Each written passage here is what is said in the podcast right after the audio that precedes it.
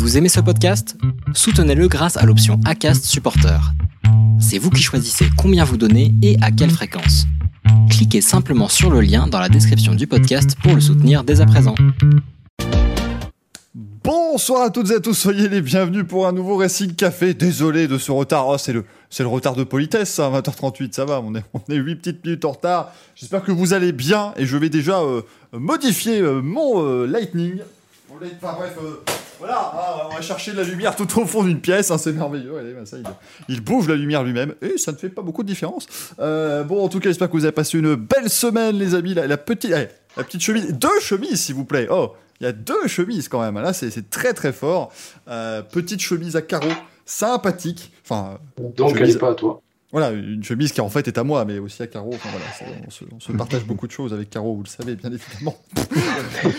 Il va se passer des trucs maintenant sur, tw- sur Twitter. Bah, regardez-moi ça. euh, il entretient 14 relations en même temps. Qu'est-ce qu'il fait? Non, écoutez.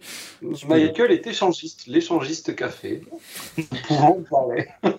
eh, c'est parti, je vais changer toutes les cases. Voilà, comme ça, ce sera formidable. à la base, j'étais très content quand Liberty Media a repris la F1 parce que tu croyais que c'était Libertine Media. Bah oui, bien évidemment, moi je me disais, ça y est, ça va, ça va être beaucoup plus sympathique dans le paddock, et en fait le paddock est pareil qu'avant, c'est très décevant.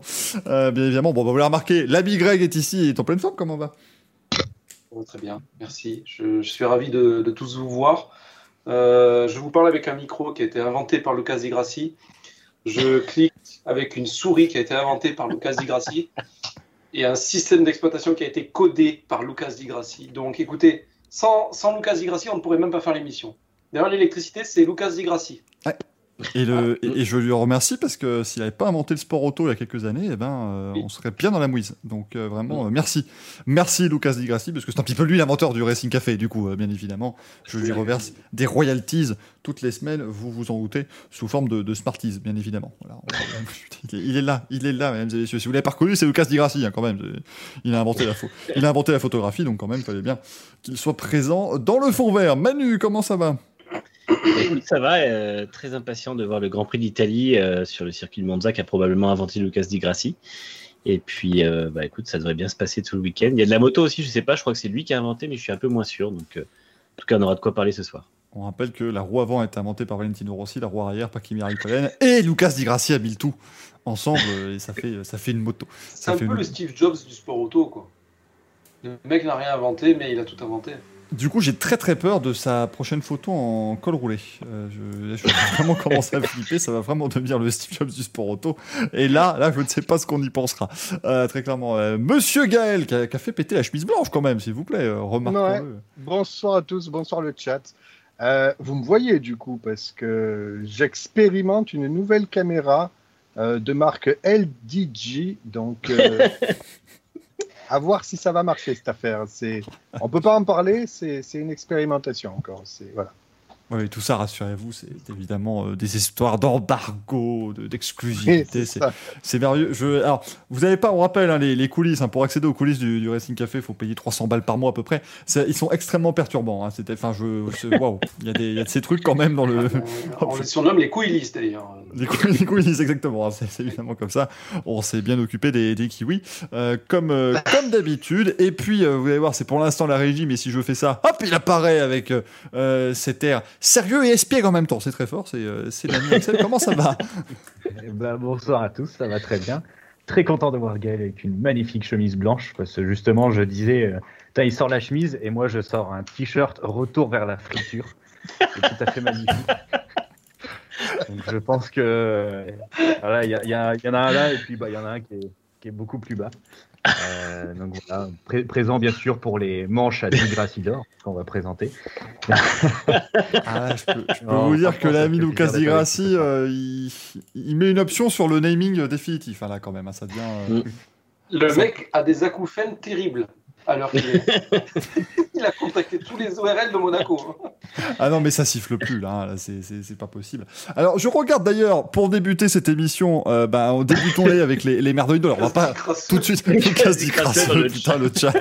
je n'en peux plus. Euh, mais du coup, eh bien voilà, je regarde un petit peu ce que vous m'avez proposé sur Twitter en termes de euh, euh, manche à couilles de la semaine. Et donc, eh bien, nous allons, pour la première fois, c'est quand même extraordinaire, vous faire voter. Mais ça, c'est pas la première fois, vous allez me dire, mais vous faire voter en direct mesdames et messieurs, vous allez pouvoir élire votre merdolino pendant cette première partie de l'émission. Euh, faut juste qu'on comprenne comment ça fonctionne hein, sur un, un sondage sur Twitch, mais ça va très vite. Euh, J'avais oublié que le précédent sondage de cette émission était quand même voulez-vous voir Manu?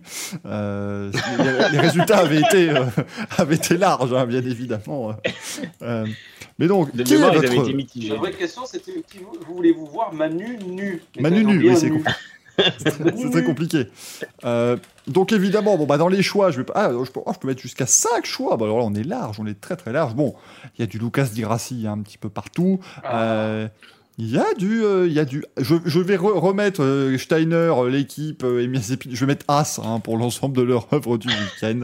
Il y a du Mercedes aussi qui est revenu dans dans vos dans vos petites euh, demandes. Et donc du coup, eh bien, je suis très ému de vous dire que vous avez maintenant 10 minutes pour voter et que ben, nous vous donnerons évidemment les résultats.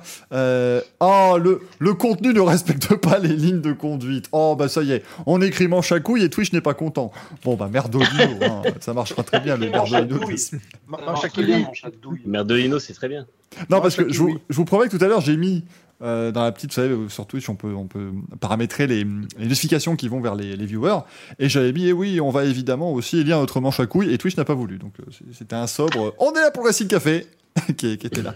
Euh, bien sûr, écoutez, on fait, fait ce qu'on peut avec la plateforme d'Amazon. hein, bien évidemment, vous pouvez acheter un merdolino sur Amazon, mais par contre, en parler visiblement, ça pose souci, ça pose problème. Euh, du coup, ce soir, eh bien, une, jolie, euh, jolie émission qui se prépare. Euh, bien évidemment, on va vous parler bien sûr de Formule 1 puisque c'était le Grand Prix des Pays-Bas ce week-end avec la victoire de, Max Verstappen sur ses terres à, à Zandvoort. On parlera aussi rapidement d'IndyCar puisque les trois dernières manches de la saison hein, vont vont débuter cette semaine. Les trois prochaines semaines, en fait, il y aura une course d'IndyCar pour euh, décider de qui aura le titre. Et on s'est entretenu à cette occasion avec Sébastien Bourdet, le pilote euh, Manceau. Vous retrouverez donc cet entretien absolument exclusif au Racing Café quand même. On commence à avoir des trucs vachement sympas dans cette émission. Euh, ensuite, évidemment, les news, le programme du week-end et le courrier des viewers. Et bien sûr, le Louis qui, on va pas, euh, pas se cacher, est, est bien plus avancé que d'habitude. Donc là, vraiment, on est euh, sur une émission euh, de, de très très haut niveau. Euh, il se permet même de boire, le Louis, tellement il est en avance, là, tellement ouais, il, se, il se pavane. Et évidemment, à De la- 23h02, il me dira, bah, j'ai que 8 C'est à questions. Ça va être terrible. Ah ça, il y a Greg Rollins qui voulait déjà euh, avoir le système en votant plusieurs fois. Non, non, vous ne pouvez voter qu'une fois. Tout ça est évidemment euh, scruté de très près par euh, notre huissier de justice, Maître Enfoiros. Euh, bref, voilà, tout est, tout est là, tout est prévu, tout est... Alors, on nous dit que, on nous dit que vu qu'il y a Mazepin qui est présent dans le dans le sondage, justement, apparemment, c'est un certain Dmitri M qui est le- l'huissier ce soir. Donc, euh, je sais pas s'il y aura des conséquences peut-être. Je, je ne sais pas du tout, euh, mais en tout cas, on verra ce que ça va donner. Mais euh, pas sûr que As aura le merdolino, du coup, ça me paraît euh, mal barré cette affaire, je vais pas vous le cacher. Euh, du coup, on va lancer eh bien, le, le- le premier sujet de la soirée. On va parler évidemment de Formule 1. Par pitié, dites-moi que vous l'avez entendu, Marc Weber. Oui, c'est la phrase de toutes les semaines. De toute façon, on commence à avoir absolument euh, l'habitude euh, ici. Et donc, eh bien non, c'est pas ça que je voulais vous mettre. C'était euh, pop, pop, pop, pop, c'était ça, bien sûr. Parce que oui, la victoire de Max, Max, Max, Super Max, bien sûr, au euh, Grand Prix des, Pays-Bas, vainqueur à domicile du coup à Max Verstappen, qui reprend la euh, tête du championnat du monde de Formule 1 grâce à ce euh, à ce succès. Voilà, bonjour, le chat me confirme que euh, Marc Weber a bien été entendu. Non, c'était simplement une biquette qui passait dans ma rue et qui faisait Ah comme ça de manière absolument euh, euh, terrible. Pire, je peux le faire et le jingle sinon. ouais, si ça- C'est vrai que tu nous as prouvé avoir des aptitudes et une appétence particulière pour ce genre de choses, mon cher Gaël, la semaine dernière. Si vous ne l'avez pas entendu, écoutez, ce fut un, un très grand moment, euh, mesdames et messieurs. Bon, et bien du coup, euh, Gaël, j'ai bien envie de commencer par toi ce soir. Ah Bon, bah écoute, Greg, du coup, moi je suis pas, je suis pas compliqué, moi. hein, je suis- Vas-y.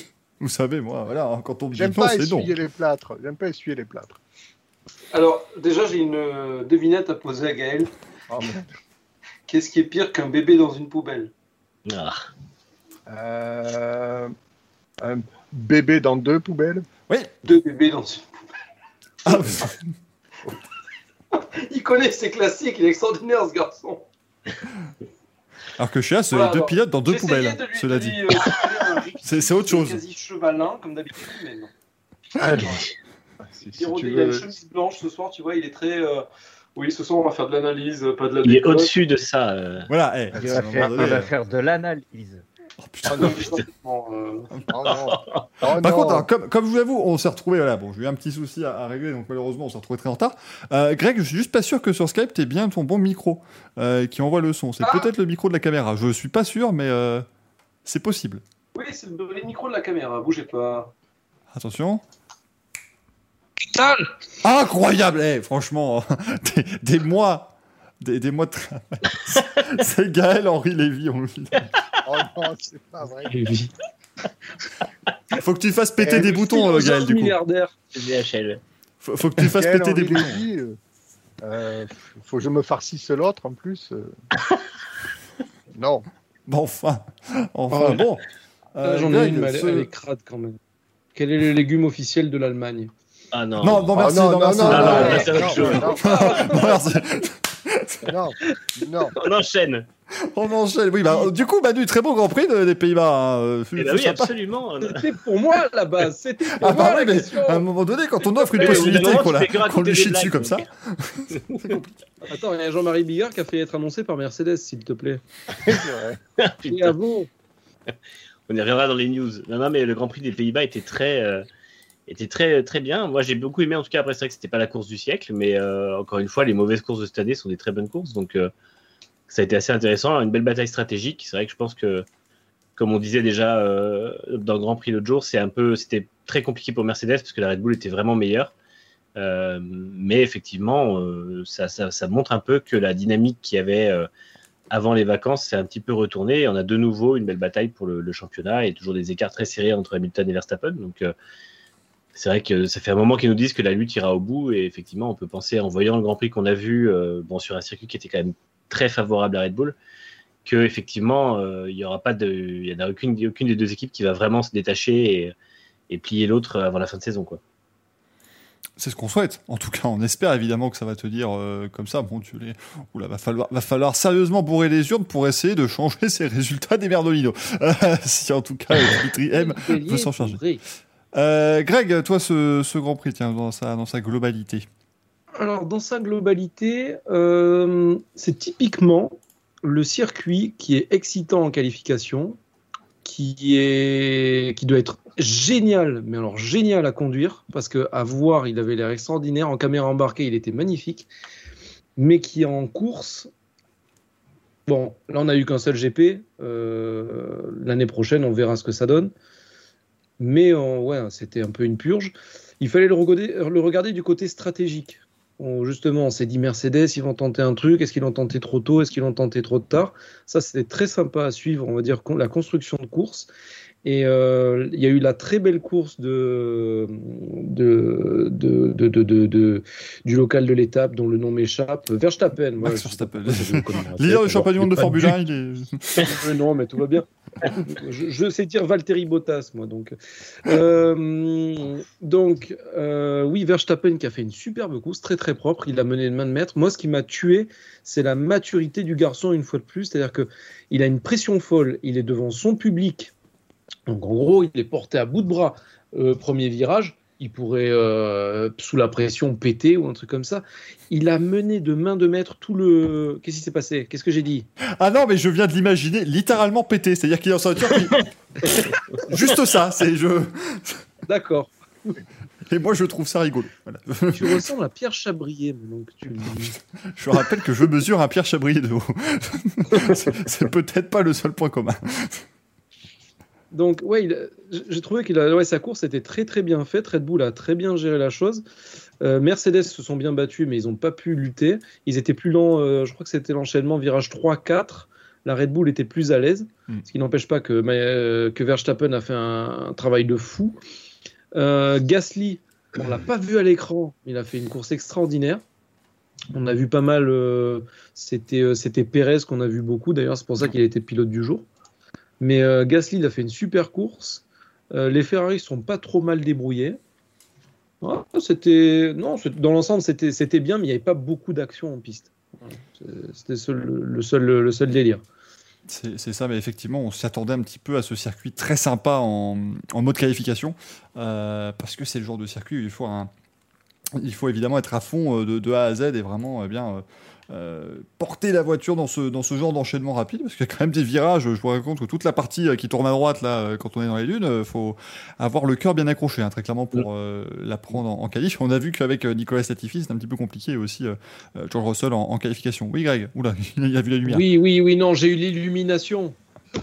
C'est quoi ces essais libres où il faut 3 heures pour évacuer une bagnole? Non, mais sans déconner.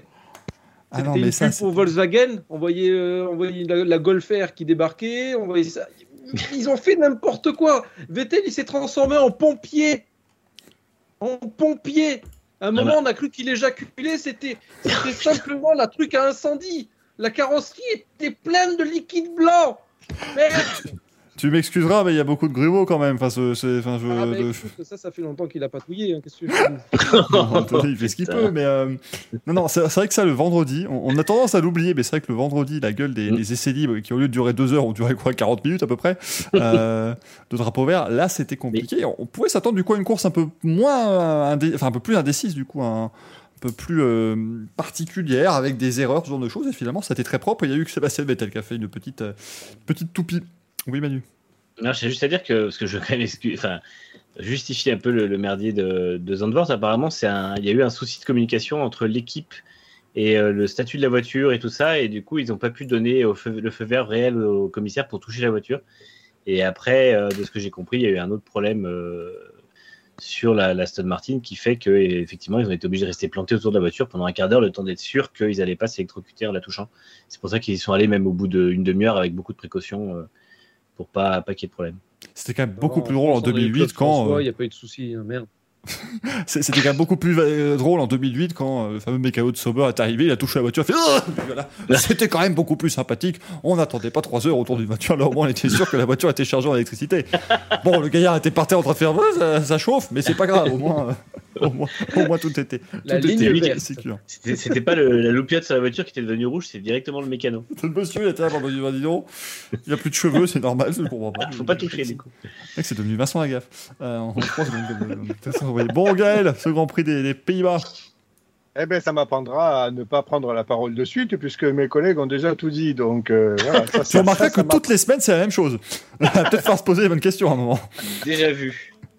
Non, mais effectivement, c'était un grand prix. Alors, effectivement, c'était pas le grand spectacle que certains auraient pu attendre, mais en même temps, est-ce qu'on devait s'attendre à quelque chose? Enfin, je sais pas, quand on a vu la physionomie de la piste, on savait que ça allait être une, une lourde procession, quoi. Ceci dit, euh, dans le classement euh, des, des circuits à forts appuis, euh, il remplace largement la Hongrie dans mon cœur, hein, désormais. Alors que pourtant, c'est pas le circuit le plus sécurisé qui soit, et Dieu sait à quel point j'ai une, une, une hantise là-dessus sur la sécurité, et, et- et c'est vraiment un de mes critères que je regarde le plus, mais, euh, mais euh, globalement, effectivement, on a eu des, des, des essais libres et des qualifs où euh, on a eu combien ce week-end? Quatre drapeaux rouges, c'est ça?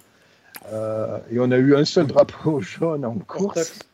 Ouais, donc franchement, effectivement, comme le dit Greg, c'est un circuit qui était plaisant à voir pour le pilotage, pour l'exercice des qualifications, et puis en course, on se demandait si oui ou non Hamilton allait pouvoir, avec la stratégie Mercedes, repasser devant Verstappen, et puis ça, ça a livré quand même une certaine, une certaine bataille jusqu'au bout, donc c'était, dans un sens intéressant, mais dans un autre sens, effectivement, le spectateur lambda n'aura peut-être pas eu le spectacle euh, qu'il aurait euh, voulu au regard de cette piste vraiment extraordinaire. D'ailleurs, euh, les, les, images, il faut vraiment le dire, c'est absolument dingue. C'est la première fois qu'on voit des pilotes prendre, bon, c'est le dénivelé qui veut ça, mais c'est la première fois qu'on voit des pilotes qui adoptent une trajectoire pluie sur le sexe. Donc, du coup, je me dis, s'il pleut à Zandvoort, il roule où en fait C'est quoi la trajectoire? Il roule pas parce qu'il y a des bankings qui disent ah, c'est trop dangereux de rouler sur un ovale quand il pleut. Donc on annule, on annule tout. Greg, tu levais ton, ton doigt, que voulais-tu euh... Euh, oui, je parlais que la seule action qu'on a eue en fin de course, c'était quand même le, le, petit coup de flip de Mercedes. Comme tu l'as si justement fait remarquer Manu sur Twitter, euh, Valtteri s'arrête, on lui donne des pneus neufs, on est en fin de course, il n'a plus de carburant. Le mec n'appuie même pas, il a dit oh je me suis un peu amusé mais sans, sans trop forcer. Et puis quand il a eu Euh, Valtteri, il faudrait peut-être ralentir, c'est James. Dans le dernier euh, secteur, il a levé. Hamilton n'était pas au courant que Bottas était en train de prendre le tour. Lui, il va se réarrêter derrière. Vraiment un truc de fou, c'était exceptionnel. Et en fait, Mercedes s'est mis tout seul dans cette merde parce que finalement, euh, ils auraient mis des pneus médiums ou des pneus durs ou à Bottas, ça aurait été. euh, je, je comprends, alors, ils ont dit soi-disant que ne pouvaient pas faire 5 tours de plus parce que ces pneus étaient dans un état critique, certes, mais euh, tu, tu mets pas des pneus neufs et puis après en disant au mec tourne comme une euh, comme un escargot. Quoi. Je veux dire, Ouais, au bout d'un moment, le mec, Bottas a fait un tour qui était 1 seconde 4 plus lent que euh, celui- le meilleur tour d'Hamilton juste après. Donc ça montre bien qu'il n'a pas attaqué même dans les deux premiers secteurs. Et euh, Bah, il a, en fait, il a- c'est- je crois qu'il a perdu 1-1, une seconde une dans le dernier secteur en relâchant. Mais, Ouais, mais Manu, ça. après, il, il pouvait pas non plus. Enfin, le truc, c'est que déjà, en lui mettant des pneus soft, Valtteri s'est douté de quelque chose à la radio. Il a dit mais pourquoi on s'arrête euh, Nanana, machin. Si on lui met des pneus intermédiaires, il va se douter qu'il y a un souci quand même, euh, le garçon. euh, il met des pneus de pluie, ouais, c'est ça. on, on aimerait, on aimerait, on aimerait pas que je gagne le Grand Prix. J'ai l'impression, on ne comprend pas. ça me paraît ouais, très en fait, difficile. Tu pars chez Alpha, connard c'était un peu, c'était presque un peu de- dégradant pour lui parce qu'on lui met des pneus neufs et par contre on lui dit par contre tu ne les utilises pas, tu n'attaques pas, tu ne fais pas le meilleur tour. euh, le mec il est en train de faire du violet, on lui dit aborte, euh, aborte euh, machin. Enfin bref, c'est c'est c'est pas possible. C'est la- Euh, Valtteri, Abort aborde, machin. euh, Valérie, machin. Valérie. Non mais, non parce que, Non, mais parce que. Le, le truc, c'est que si, si Valtteri Bottas a déjà. Euh, on le sait, ça fait quand même des, des années maintenant qu'il en a un petit peu marre des stratégies particulières de chez Mercedes. On en parlera tout à l'heure, mais enfin, il va chez Alfa Romeo quand même, le gaillard. Donc, euh, je- j'espère qu'il va s'accrocher parce que les stratégies étonnantes, il va, il va en avoir quelques-unes, à mon avis. hein, même si euh, on apprécie beaucoup cette équipe, mais euh, ils, ont, ils ont parfois brillé par quelques stratégies étonnantes.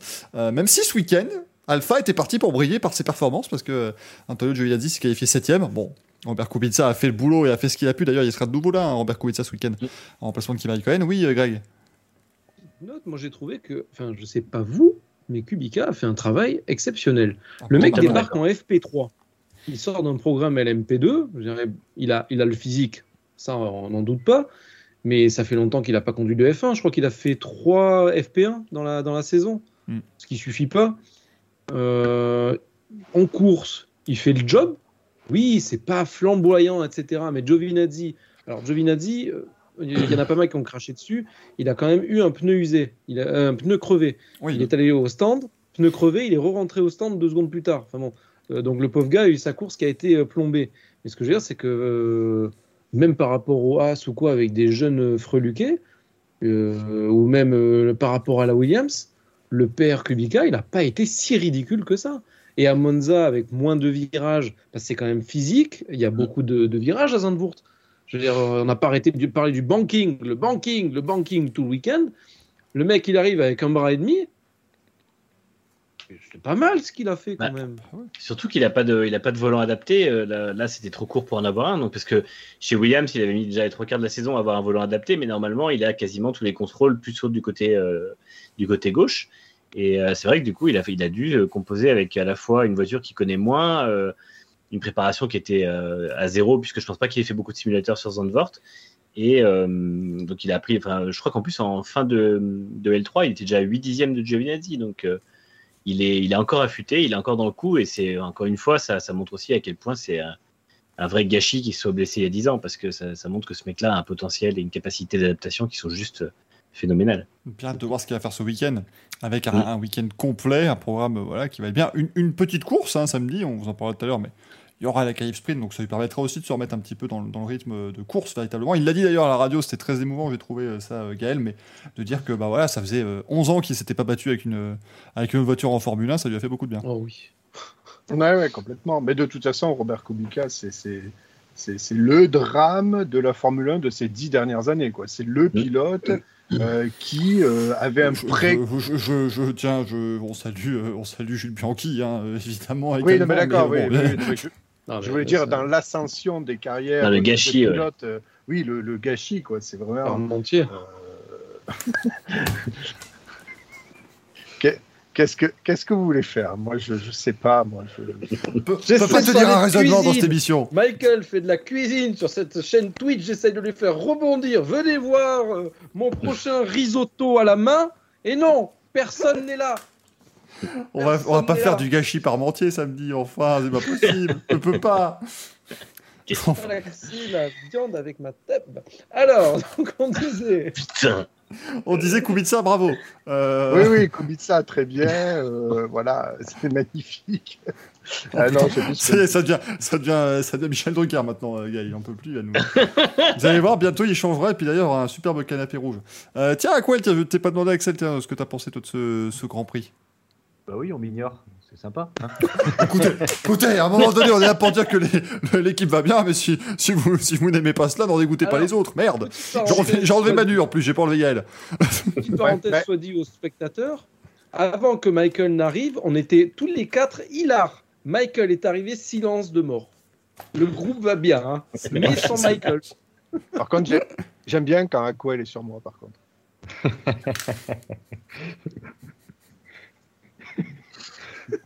Un an, je passe. non. Ah non, du Ange- ciel. Ange du fiel. Non, moi, je voulais dire, moi, je voulais dire que je voulais dire euh, Gasly Parmentier. Mais je Oui, oui, oui. pas fait. Euh, après, ou... euh Excusez-moi, mais après, il s'étonne qu'on que vous l'ignore. savez que si on change 28 lettres à De Vries, ça fait virage? Alors ça, écoutez, voilà, parce que là, il faut, il faut qu'on vous explique les coulisses de l'émission. Je n'ai rien pipé à ce truc, moi, depuis, depuis une semaine. Je suis là, ça parle de virage et de vrise sur Twitter. Je suis paumé, moi. Va falloir m'aider, là. Mais t'étais là sur l'émission de jeudi dernier ou pas? Mais Non. moi j'étais là, mais je comprends rien non plus. J'étais remplacé par un, un pilote automatique gonflable, comme dans euh, Y a-t-il un pilote dans l'avion il a mais- coupé tout le monde. On s'est dit qu'il allait dire quelque chose d'ultra pertinent. On s'est dit, le mec qui tient France Racing, tu vois, à bout de bras. On s'est dit, le mec, il va nous sortir une anecdote de derrière les fagots entre trois captures du WEC, 15 captures du WRC, 12 captures de la F1, la FE dans la poche arrière, dans le, dans le joypad, tu vois, la totale. Et là, tu te dis, Gaël, vas-y, parle. Silence. Tu vois Il en impose, le mec. Il est, il est barbu et tout. Et là, ça fait.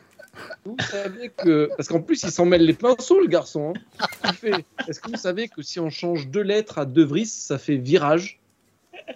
Là, le blanc. On se dit, c'est un blanc, tu vois, les mecs admirent là. Eh ben non, en fait, on était là, mais qu'est-ce qu'il raconte? J'avais complètement oublié. le pauvre garçon. Et le pire, c'est que derrière sur Twitter, il fait Putain, j'ai raté ma vanne. Donc il avait travaillé hein. Deux jours plus tôt, il était là. Tu vois, il était en train de faire ses courses à Carrefour, tranquille. Rayon saucisse. Il prend la saucisse de Francfort, de Strasbourg. Puis il fait Eh putain, si on change deux lettres à virage, ça fait De Vries. Et il a inversé la vanne. Ah merde, c'est terrible Ah, oui, non, donc, mais euh, n'importe quoi. Jamais Donc vu on, ça. on balance, on balance les dossiers maintenant, c'est ça quoi. Ah, on balance les dossiers. Ça euh. fait 8 mois que c'est le cas, euh, Gaël. On rappelle que le Racing Café fête bientôt c'est un an. Grande émission exceptionnelle d'ailleurs qui est prévue. photo. hein. Avec Jean-Marie Bigard, Patrick Sébastien, Popek, qui sera là également, ce sera euh, fabuleux. Donc Axel, ce Grand Prix des... Ou alors c'était juste pour dire Gasly Parmentier, si c'était juste pour ça, je peux passer à autre chose, pas de... Je tenais quand même à dire quelque chose d'assez pertinent. Euh, J'étais un peu mitigé au début parce que je dis c'est soit ça va être long et une petite purge, soit ça va être bourré de drapeaux rouges parce que dès qu'une voiture va toucher les graviers, ça va sortir. Euh, et finalement, je suis entre les deux. J'aime bien être entre les deux. Euh, C'était satisfaisant parce que c'est un circuit qu'on n'a jamais vu. Euh, C'était un petit peu long parce que bah, le- la, la- la- la façon du circuit faisait que ça allait être long. Par contre, les dépassements, moi, m'ont plu. Parce que justement, je rejoins Gaël, c'était pas une Hongrie où ça se double uniquement en DRS. C'est que là, sur le premier virage, quand ils allaient chercher euh, l'extérieur, quand ils se doublaient par l'extérieur, euh, il y a eu des belles petites bagarres. Et ces petits dépa- dé- dépassements m'ont vachement plu, personnellement. Ah bah non, on c'est a vrai dit qu'il y avait des, aurait des jolis zéro moments. dépassement. Mais Comment, finalement, il y en a eu. À des... J'ai dit, euh, tout le monde a dit, il y aura zéro dépassement, c'est pas assez large. Ça a été propre. Euh, bon, mis à part la petite bataille Norris-Pérez, euh, il y en a un qui a Ouais. voulu jouer à j'ai la plus grosse, tu passeras pas. On, on se croirait sur le périph', tu sais, quand le mec il a pas envie de te laisser passer, ça va perdre deux secondes. L'économie du pays, va, euh, le PIB, tu sais, il va perdre 5 points parce que tu comprends, il est arrivé en retard à la machine à café, va te faire enculer. Et donc, euh, du coup, ça, ça a été plutôt pas mal. Et au Calme-toi. virage 1, non mais s'il te plaît, au virage 1, on a eu des dépassements plutôt pas mal. C'est, on sens pas. le mec qui a fait une queue Alors. de poisson à Monaco aujourd'hui. Ah non, non. Il y a un autre connard avec une Golf 2 là, qui m'a bloqué pendant tout le truc, là. Tu sens qu'il est là, il, il les a là hein, maintenant. Euh, Il y avait un mec VG en- 367 euh, K- 4, euh, KG. Si je te retrouve, je te déglingue, connard. Il y avait un mec en Chevrolet Jazz, tu comprends. Chevrolet Jazz. Chevrolet Jazz. Parce que Ah, mais- avant, avant d'être des saltimbanques, nous sommes des connaisseurs et ça c'est ça c'est beau. Euh, Manu?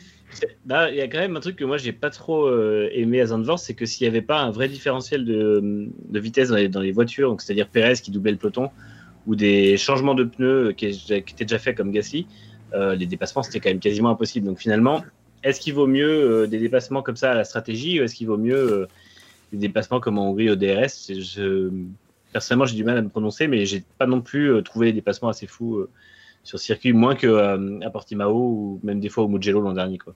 Par contre, est-ce que le de la circuit. mauvaise foi. Que le- Casquette de la mauvaise foi. Est-ce que le Attends, circuit. je le fais en ASMR. Michael va sortir la, la casquette de la mauvaise foi. Quel enfer. non, mais peut-être que le circuit se prêtera mieux au F1 de 2022 finalement. Sûrement. intéress- Ah bon, serait intéressant de voir. Surtout sur, au niveau des, des trajectoires, là, dans, dans les virages relevés. J'ai j'ai vraiment hâte de voir ça. Quoi. Ah bah s'il y en a qui sort, il s'envole, hein. c'est sûr. Avec l'effet de sol. euh. Double series, il y en a une qui s'est faite soulever, qui s'est non. qui s'est, euh, qui est partie en l'air. Pardon, excusez-moi. Elle a surfé sur Un Molven. La pauvre. Euh, tiens, Axel, d'ailleurs, la vraie question que tout le monde se pose. Euh, des pilotes MotoGP sur le circuit de Zandvoort. On a hâte de voir ça, bien évidemment. Ah ça peut être sympa. Hein. Un Ah, le banquier du virage trois. Moi je prends. Hein.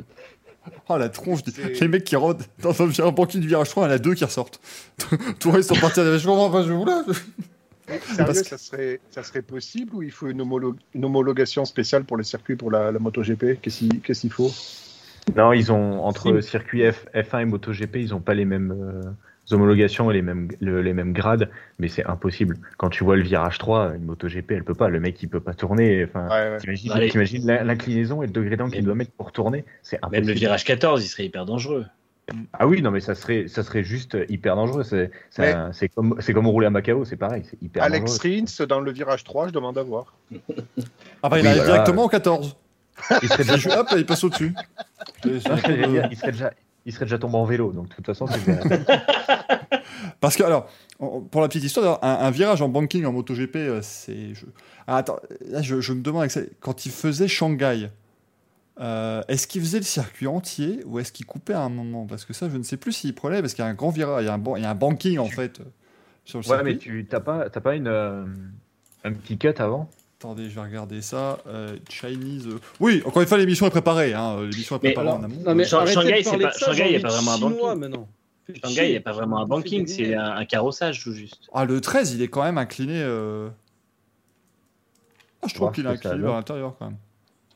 Ouais, je, je- ça va pas représenter grand chose en, en degrés. Enfin, quand tu vois que Zandvoort, c'est. euh, après, Non, mais il l'est dans F1 2021, donc certainement que c'est pas le cas dans, dans la vraie vie. hein, mais, euh, Euh, petite parenthèse, on a Ismema dans le chat qui nous dit l'AFE sur le circuit alors. L'AFE ne peut pas tra- traverser le banking. Elle manquera de batterie avant la fin. Avec l'inclinaison. Ah, partie non. en remontée là. Non, temps, et oui, parce qu'ils doivent prendre à gauche et ils repiquent vers la droite et Oui. viouf, ça fait une ça fait une roue libre et ça passe. Facile d'ailleurs. C'est super bien la Formule I. Refais-nous le. Attends, attends. Vas-y. c'est merveilleux quand même ça. Elle, elle vient de te passer devant là. Tu sens pas Euh, Quelqu'un peut m'imiter Alejandro, Alejandro Agag C'est en train de parler du style Mac et Malfoyor, ça. Tu vois, quand ça passe, vas-y, refais. Arrêtez, c'est bon à un moment donné. Je- S'il te plaît. Écoutez Hubert, je pense qu'on a fait le tour du sujet. je vous plaît. bon. Quand tu, quand tu ne sais pas enchaîner sur l'émission, tu mets du RSS 117 et tout de suite ça passe mieux. C'est- Ça, ça passe très bien. Euh, Quand le chat a la queue verticale, c'est qu'il est en confiance. Actuellement, je suis en confiance. Oh non Donc, on était sur un circuit euh, chinois. En même temps, oui, non, faut mais alors, parliez de ce que je vois, apparemment, en il prenait le circuit F1 euh, quand même. Donc, ouais, euh, c'est, voilà. ouais, c'est ce, que j'ai- c'est ce que je suis en train de voir et ouais, ouais, il le tape. Hein. Donc euh, voilà, au moins si, si vous vous posiez la question, euh, peut-être quand vous dormiez, bah, ce qui prenait tout le circuit en Chine, en MotoGP, eh ben oui, voilà, entre 2005 et 2008, il faisait ça. Euh, il faisait circuit entier. Comme quoi, euh, on vous apprend des choses, et c'est ce qu'on aime évidemment dans le Racing Café, vous apprendre euh, des choses. Mais on va vous apprendre aussi que euh, le euh, suivant, le, le sujet suivant qu'on va aborder sur ce Grand Prix, ah là là là là, j'avais plus un poil de sec au départ. moi, hein. C'était- quel, quel envol de Fernando Alonso, mesdames et messieurs. Exceptionnel sixième de ce Grand Prix. Il va falloir qu'on on invente un... Est-ce que Lucas Di Grassi pourrait pas inventer un casque qui me permettrait en même temps de porter ma casquette de la mauvaise foi? Ça me serait extrêmement utile parce que là, Ah. je... Vu le melon qu'il a, je pense qu'il doit avoir des casques de taille qui permettent ça, non? Ah, je trouvais qu'il avait une tête de bite. Ah, le, le jour où il va être invité dans l'émission, vous allez euh, tous voir flou, hein, très clairement. euh, je pense qu'on sera. Moi, il était sur Monaco, j'ai hâte de le croiser. Tu dis ça, on a l'impression que tu vas lui casser la gueule. Est-ce que c'est Eh Est-ce que c'est prévu? Tu vois? Ah, Lucas Coup de boule, rien à foutre. Je suis le plus fort, je suis Belmondo et je t'emmerde. Hommage à, à Bébel d'ailleurs. Bien sûr. Bien sûr, on n'a pas rendu un meilleur hommage depuis, euh, de- depuis la, la personne qui avait rendu hommage à Carlos pendant une émission sur euh, une chaîne de la TNT obscure. Mais, euh, mais euh, Fernando Alonso qui prend un départ, ma foi, euh, fort intéressant et surtout fort animé parce que euh, c'était en fait, j'étais déçu parce que j'ai mis la caméra embarquée d'Alonso pour le départ et bah, j'ai pas vu grand chose, mais alors, en vue extérieure, il se prend Giovinazzi, il manque de se payer au con. Enfin voilà, ça aurait pu être un carton monumental ce départ, et finalement, ça s'est très très bien euh, passé, euh, cette affaire. Et il termine sixième, il fait une très belle course, il passe Carlos Sainz à la fin. Encore une fois, on l'a retrouvé à, son, à son très très haut niveau, Greg. J'ai pas écouté ta question, je parlais avec le chat, s'il te plaît. J'ai d'autres choses à faire pendant cette émission. Gaël Le mec a honte, c'est Gaël. Pardonnez-moi de vous avoir dérangé. Je- Excusez-moi d'animer l'émission. Avec nos, avec nos spectateurs. Merde, je peux pas tout faire à la fois. hein. J'ai j'ai honte, j'étais en train de lire le chat, j'ai pas entendu la... J'ai un truc à dire alors, parce que bon, autant prendre le. Ah oui, relais. vas-y, Oui, vas-y. autant qu'il y en a qui écoutent, au moins, quoi, c'est sympathique. Il va nous sortir une blague alimentaire, ça va être extraordinaire. Vas-y, sur Leclerc. Leclerc au chocolat, c'est ça? Alonso Sobuco, non, ça marche pas. Oh, bien. Ah, Elle est pas mal celle-là. Non, non, il me plaît, Alonso. Euh, J'étais vraiment sceptique euh, quand, quand- avec son arrivée. Je me, je pensais pas qu'il allait être aussi euh, sympathique et bon pilote. Euh, J'étais resté sur ces dernières années qui étaient plutôt mauvaises et que je n'appréciais pas spécialement.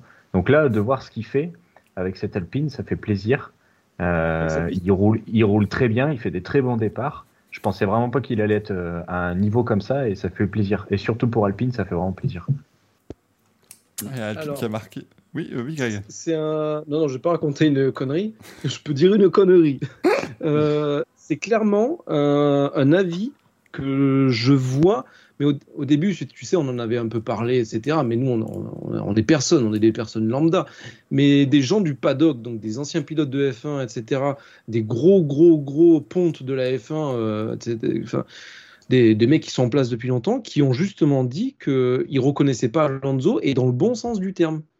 Et que cette année, il a, il a amené une super dynamique. Bon, je reste quand même persuadé qu'un jour, il va péter un câble si ça se passe mal, mais pour le moment, le mec est méconnaissable et on a envie de continuer à le voir. Alors que j'étais le premier à me dire bon débarras le jour où il s'est barré de la F1. Il était infernal, un peu comme moi pendant cette émission, mais bon, voilà. Non, mais c'est vrai, c'est vrai que euh, on peut, on peut dire. Le problème, c'est que j'ai envie de dire, bah oui, mais maintenant, il se bat pour rien, donc il est sympathique. Mais il a passé les trois dernières années de sa carrière en F1, enfin ses quatre dernières années à se battre pour rien, et il était imbuvable. Donc, euh, Pour moi, c'est la différence. La différence, c'est les ambitions avant. C'est-à-dire qu'il est arrivé chez McLaren, on lui a promis euh, une voiture et un moteur qui allait gagner le championnat et euh, qui allait euh, en en 3-4 ans être l'équipe qui dominait. Et en fait, il s'est. euh, en fait, il s'est- rendu compte que euh, que c'était pas le cas. Et année Attends, après attendez, je, année, vous en mets, fait, je vous mets Gaël à l'image pour qu'on profite de ça. Vas-y, euh, Manu. je disais, je disais euh, en fait, en 2016, il a, commencé à avoir espoir parce que ça allait un petit peu mieux. 2017, ça a été un fiasco. Et 2018, il était au bout du rouleau parce que même en changeant de motoriste, il s'est rendu compte que la voiture était pourrie. Et en fait, euh, là, il est arrivé chez Alpine, on lui a rien promis. C'est-à-dire, on lui a dit voilà, l'équipe est en reconstruction.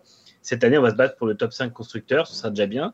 Et euh, toi, tu te battras pour du top 5 pilote et ce sera déjà bien. Et du coup, il est arrivé en sachant dès le départ à quoi s'attendre. Je pense qu'il y a eu, notamment avec Luca De Meo et puis, euh, Laurent Rossi, et je pense qu'il y a eu euh, vraiment zéro bullshit. On lui a pas dit, euh, genre, t'inquiète pas, on va gagner dans deux ans, on va gagner l'an prochain, ou on va faire des podiums cette année, ou quoi que ce soit.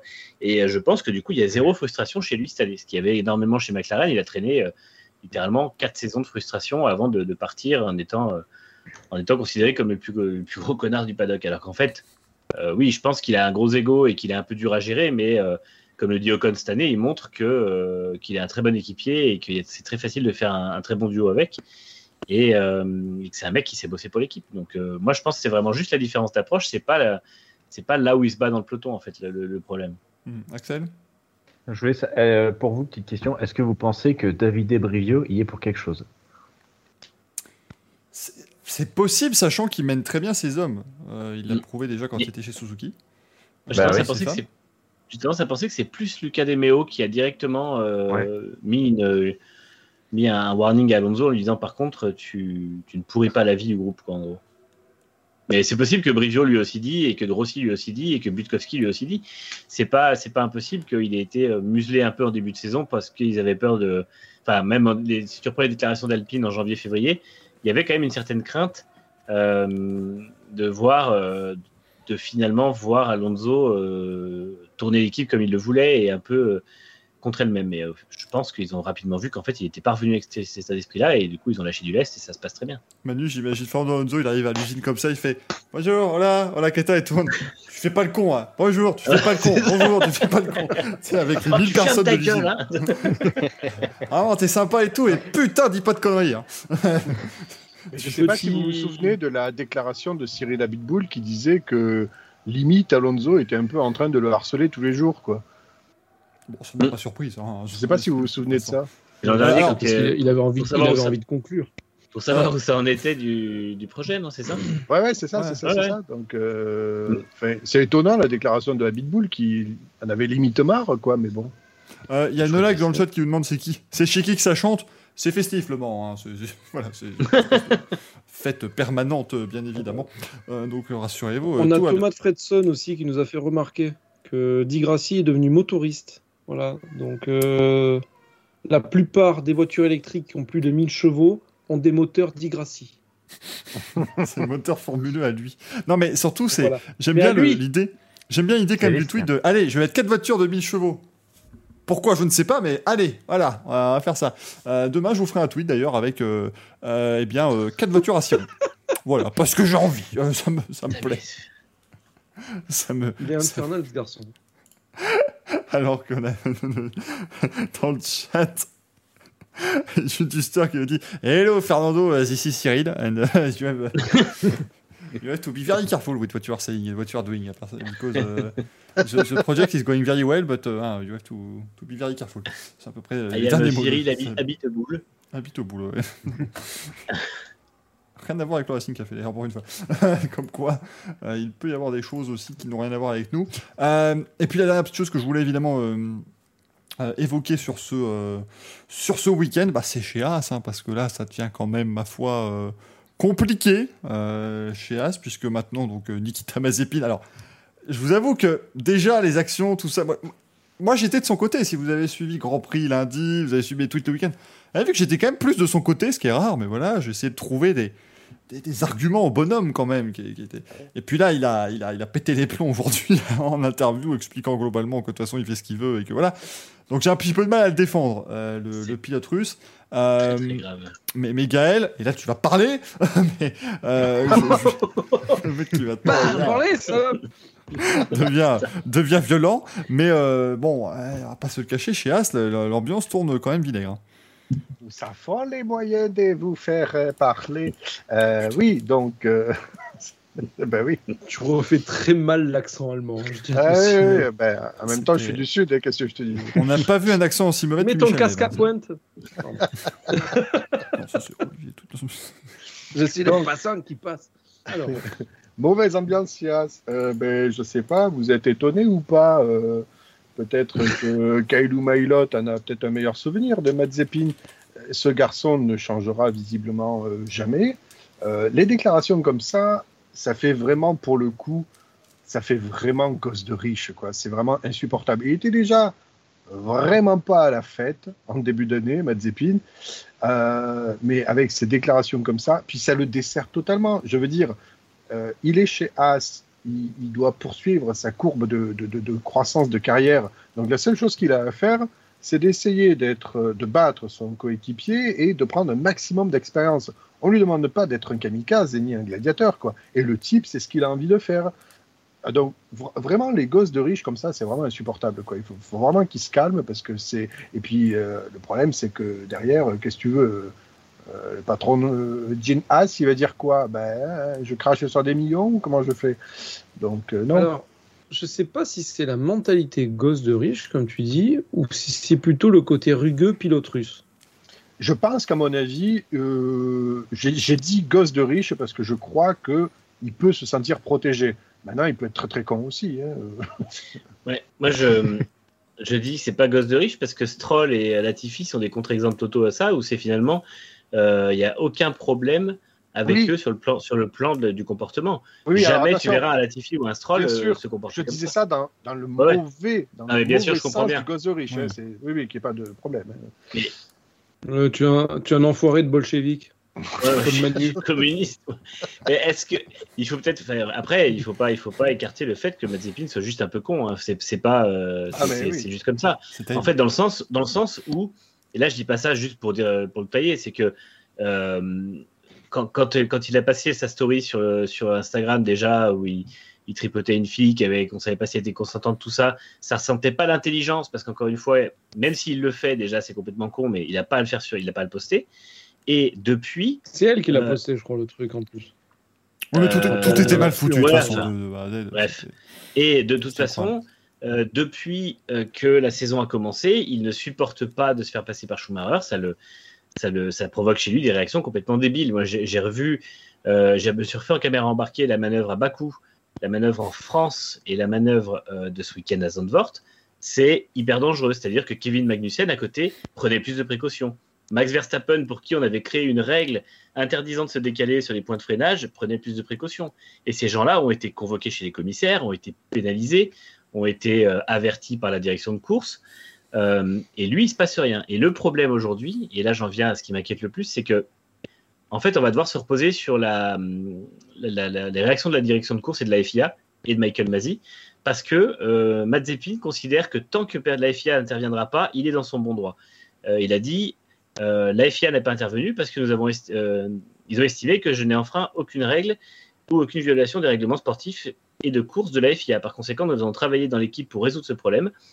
Et après, il a rajouté, en parlant de Schumacher, peut-être que vous devez ralentir quand il y a un cône devant vous au lieu d'endommager la voiture. Sous-entendu, quand il a foutu Schumacher dans le mur, Schumacher a tapé un cône et a cassé son aileron avant, sachant qu'en gros, il lui disait, bah, t'avais qu'à ralentir pour éviter le cône. Donc, euh, il y a une- un vrai sentiment d'impunité qui est hyper dangereux chez ce pilote. Euh, moi, sa manœuvre, en fait, m'a déjà un peu inquiété parce qu'il a fait la même avec Latifi et la même avec Perez. Il a fait la même tout le Euh, temps. Il fait la même tout le temps. Et euh, il y a un vrai sentiment d'impunité. C'est-à-dire qu'il ne pense pas que ça puisse l'atteindre, il ne pense pas qu'un jour ça se retournera contre lui, mais il comprend pas non plus qu'un jour il tuera peut-être quelqu'un ou il blessera peut-être quelqu'un. Et en fait, je pense que la FIA doit intervenir maintenant, et les autres pilotes doivent aussi intervenir au briefing des pilotes en disant euh, qu'est-ce qu'on fait de lui? Il est dangereux, il faut qu'on arrête. Je, je, je comprends pas, et je comprendrai pas que ça dure comme ça sans qu'il y ait quelqu'un qui intervienne, parce qu'on a déjà réglé des problèmes pour beaucoup moins que ça, en fait, avec des pilotes ou avec des situations. Et, euh, et là, ça se répète. Alors, c'est toujours sur Schumacher, quasiment, on va dire, en tout cas les plus violents, parce que il a un gros problème quand il voit l'autre as, mais euh, c'est pas dit qu'il finisse pas par envoyer quelqu'un d'autre à l'hôpital, quoi. Gaël, qui lève bien Oui. son doigt depuis tout à l'heure. Oui. Très poli. Euh, non, mais le, le- le simple fait d'évoquer désormais qu'il y a un problème entre les coéquipiers, parce que jusqu'à présent c'était du non-dit en fait. Donc, vu que maintenant on sait qu'il y a un problème entre les deux coéquipiers et que, entre guillemets, on laisse un petit peu ça euh, euh, comme du lait sur le feu, on sait forcément que ça va empirer. Et on prendra une décision quand le pire sera arrivé. C'est juste ça le truc. Le truc, c'est que pour moi, ça fait des semaines qu'on sait que les deux peuvent pas se piffer. Je veux dire, ça se voyait et tout, mais je sais pas. J'avais un côté, je voulais toujours être du côté de me dire oui, mais les deux sont en tort, machin. Je pense que Mick Schumacher en a réellement sa claque de, de, de tourner sa tête à chaque fois et de voir qu'à côté, enfin, c'est c'est terrible, mais vous avez tous vécu cette situation quand vous êtes dans une pièce et que vous regardez et que vous sentez clairement que vous êtes le plus intelligent de la pièce parce qu'à côté, vous n'avez pas euh, vous avez pas le, le couteau le plus aiguisé du tiroir. Et j'ai l'impression qu'il il est pareil, quoi. Il se dit, voilà, je suis en Formule 1 avec l'autre, là, c'est- c'est compliqué. C'est, je pense juste que c'est très compliqué à vivre pour lui. Euh, et, et que, et que voilà, euh, même parce que pendant les, les années précédentes où, où Mick Schumacher construisait sa carrière, on était quand même globalement tous d'accord pour dire que c'était étonnant, vu son père, vu ses manœuvres et tout, bah, Mick Schumacher était quelqu'un de posé, de calme, de très analytique, euh, voilà, de, de- vraiment quasiment le genre idéal. Et là, il est à moitié en train de péter un câble en interview, niveau Mick Schumacher, hein, euh, toute proportion gardée, parce que Nikita Mazepin l'énerve terriblement. Et je pense que pour l'énerver à ce point-là, faut y aller, faut y aller fort, quoi. Je sais même pas à quoi ressemblent les débriefs chez As, mais ça doit pas, ça doit pas voler très très haut non plus. Donc, euh, mais à côté de ça, vous avez Gunther Steiner qui lui était très très bon pour recadrer Romain Grosjean et Kyle Magnussen. Mais alors là, les deux, il fait, il fait carpette. Là, c'est, Bah là, en fait, là, il leur sert de paillasson quand ils rentrent dans la salle de débrief, mais c'est tout, quoi. c'est incroyable. façon, euh, vu que Magnussen a cassé une porte, Nikita pourra pas la casser, ça c'est déjà un bon point. Ils ont dû la réparer, puis ils ont, à ce point-là pas de budget ou, euh? Non, oui, non, bah une porte c'est un aileron, donc tu choisis. Quoi.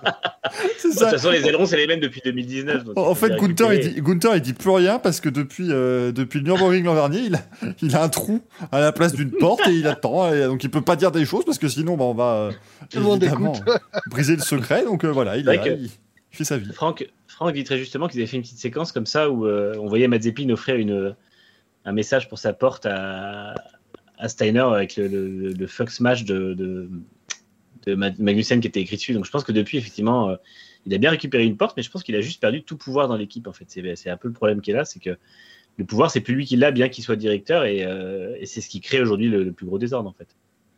Est-ce qu'on sait qui a vraiment le pouvoir au fond? Parce que, à mon avis, Gene Haas, il en a un peu sa claque du projet F1. Euh, le père Maspin, il a mis les sous. Mm. Techniquement, euh, on, dit depuis le début de l'année qu'en gros, on, on sait que c'est lui qui a l'écurie, mais c'est pas officiel. Donc au final, qui est le vrai patron?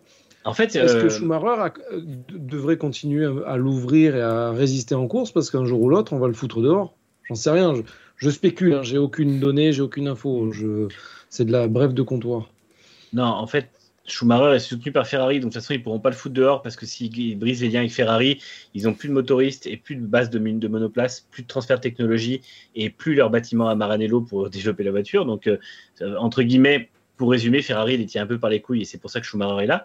Par contre, euh, Mazepin met l'argent et euh, je pense qu'il arrive à outrepasser dans tout ce qui est opérationnel le pouvoir de, Steiner et de, de Gene Haas. En fait, je pense que Gene Haas n'est pas trop là. hein, ce qu'on disait dans le Grand Prix lundi, c'est que Gene Haas, on l'a pas vu dans le paddock depuis, euh, depuis l'an dernier. Et, euh, et effectivement, je pense que Steiner, du coup, euh, on lui a clairement fait comprendre que sa place, c'était euh, de de- d'éteindre les incendies euh, qui arrivaient dans le public. Ah, il faut Et qu'il appelle Vettel pour ça. c'est ça. Très bon pour ça. C'est vrai, ça met du temps par contre, mais euh, ou, euh, voilà. Mais après, je pense que c'est c'est un peu le problème. Mais c'est aussi ce qui fait que l'équipe va pas bien, c'est qu'il n'y a pas vraiment de, de, de- il se passe rien de clair à sa tête, quoi. Il y a, a Owens qui nous dit on y verra plus clair quand on verra dans Drive to Survive qui Steiner appelle après les courses. Tu vois, fait, Yes, Dimitri, very difficult. hein. Dimitri, mais il s'appelle pas Jean, je comprends pas. Pardon. Euh, mais on en parlait, comme le dit Guillaume, dans, dans Grand Prix lundi. À mon avis, Gunther Steiner, il va bientôt partir. Je sais pas où il irait, mais à mon avis, il va en avoir euh, un ras la casquette. Et, euh, parce que c'est plus, plus possible, en fait. À un moment donné, je pense que, bon, euh, lui, son, son management, c'est un management très. euh, ah, très impliqué quoi il va vraiment faire des trucs il, met les mains dans le cambouis et là on lui on lui autorise plus rien oui Axel qui lève le doigt mais je te vais pas toutes mes confuses Euh, je voulais juste dire que moi, toutes ces histoires, ça me rend triste pour As. Juste pour l'écurie, parce que ça fait des années qu'on leur crache dessus, parce qu'ils sont pas foutus de développer une bagnole, etc.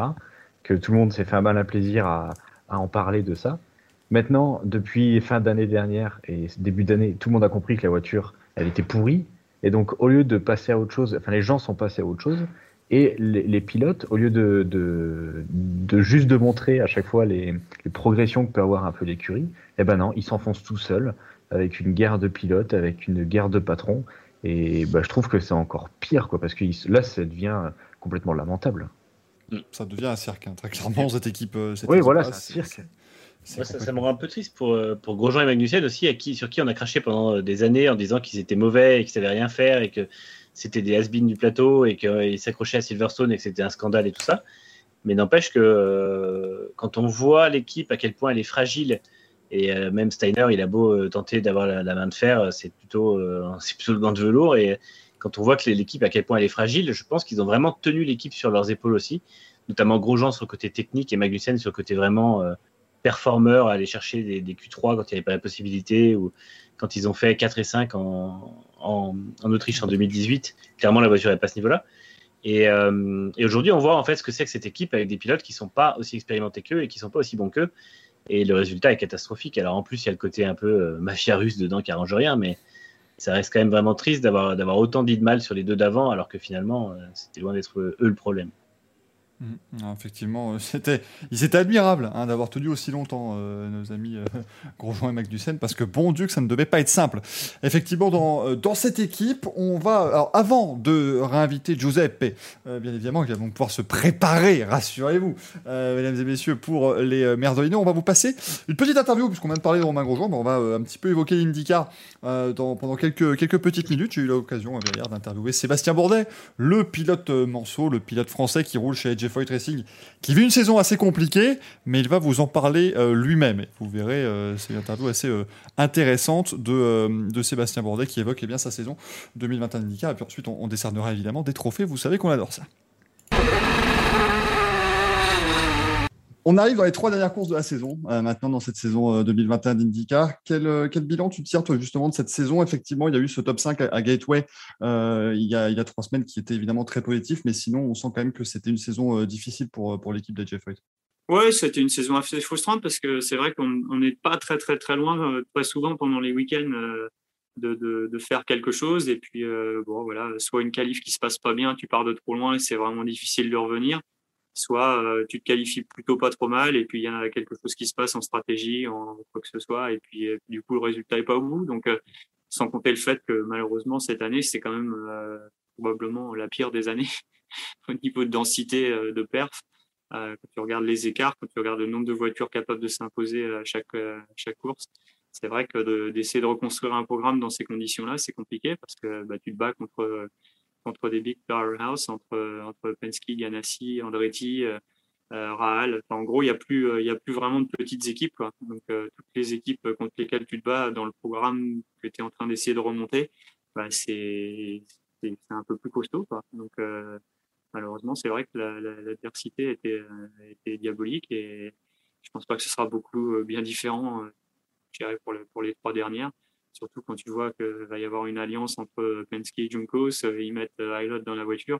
Ça devient un petit peu, euh, un petit peu diabolique le truc quand même. Donc euh, c'est vrai que de notre côté, euh, c'est un, petit peu, euh, c'est peu crève-cœur par moment. C'est vrai que tu mets beaucoup, beaucoup d'énergie, tu essayes de, reconstruire quelque chose, mais, euh, ça prend du temps et, euh, la compétition te le donne pas vraiment. Effectivement, l'é- l'équipe de Jeff White, c'est aussi une des seules, voire peut-être même la seule, qui était là au début de l'IRL quand ça s'était fondé dans, dans les années 90. Donc, on a ce sentiment, effectivement, peut-être de, petits poussets. Euh, comme tu expliques là, tu avais dit dans une euh, question précédente que c'était compliqué peut-être de garder vraiment le moral de l'équipe. Comment on fait justement bah, pour essayer de, de garder le moral quand bah, justement il y a toujours ces, incidents? Parce que si voilà, si c'est pas la performance forcément qui est pas, il y a toujours un petit peu de malchance en course ou, ce genre de choses. Comment on fait pour euh, garder l'équipe autour de soi? Bah, c'est pas facile. c'est pas facile de garder tout le monde engagé, de garder dirais, tout le monde au max, max de leur performance et de leur capacité. Donc, euh, c'est vrai que bah, là, ça, ça met un petit coup de pied derrière à tout le monde de se dire, ouais, euh, tu vois, finalement, il y a quand même quelque chose à jouer et il faut, continuer de pousser. Et euh, c'est vrai que ça, ça, tombait, ça tombait plutôt bien. Tu parlais effectivement de, de Ilott qui va faire ses débuts avec, euh, avec Juncos. On a aussi euh, Christian Lungard qui était venu faire, faire une pige à, Indianapolis. On a pas mal d'anciens pilotes de Formule 1 aussi maintenant qui s'intéressent de plus en plus à IndyCar. Est-ce que tu as ce sentiment bah, qu'on est sur un nouvel âge d'or, un peu de l'IndyCar et, et ça doit faire plaisir aussi parce que toi, ça fait évidemment longtemps que tu es aux États-Unis. Euh, ça doit faire plaisir aussi de voir tout ça, même si ça tire aussi beaucoup la compétition vers le haut et que ça rend le, tout beaucoup plus compliqué, j'imagine. Mais ça doit aussi être un, très bon, un très bon signe. Ouais, non, je pense que bah, l'intérêt, je dirais qu'il est, là depuis longtemps. Euh, le problème, c'est les opportunités pour les pilotes, euh, les opportunités euh, payées ou non payantes.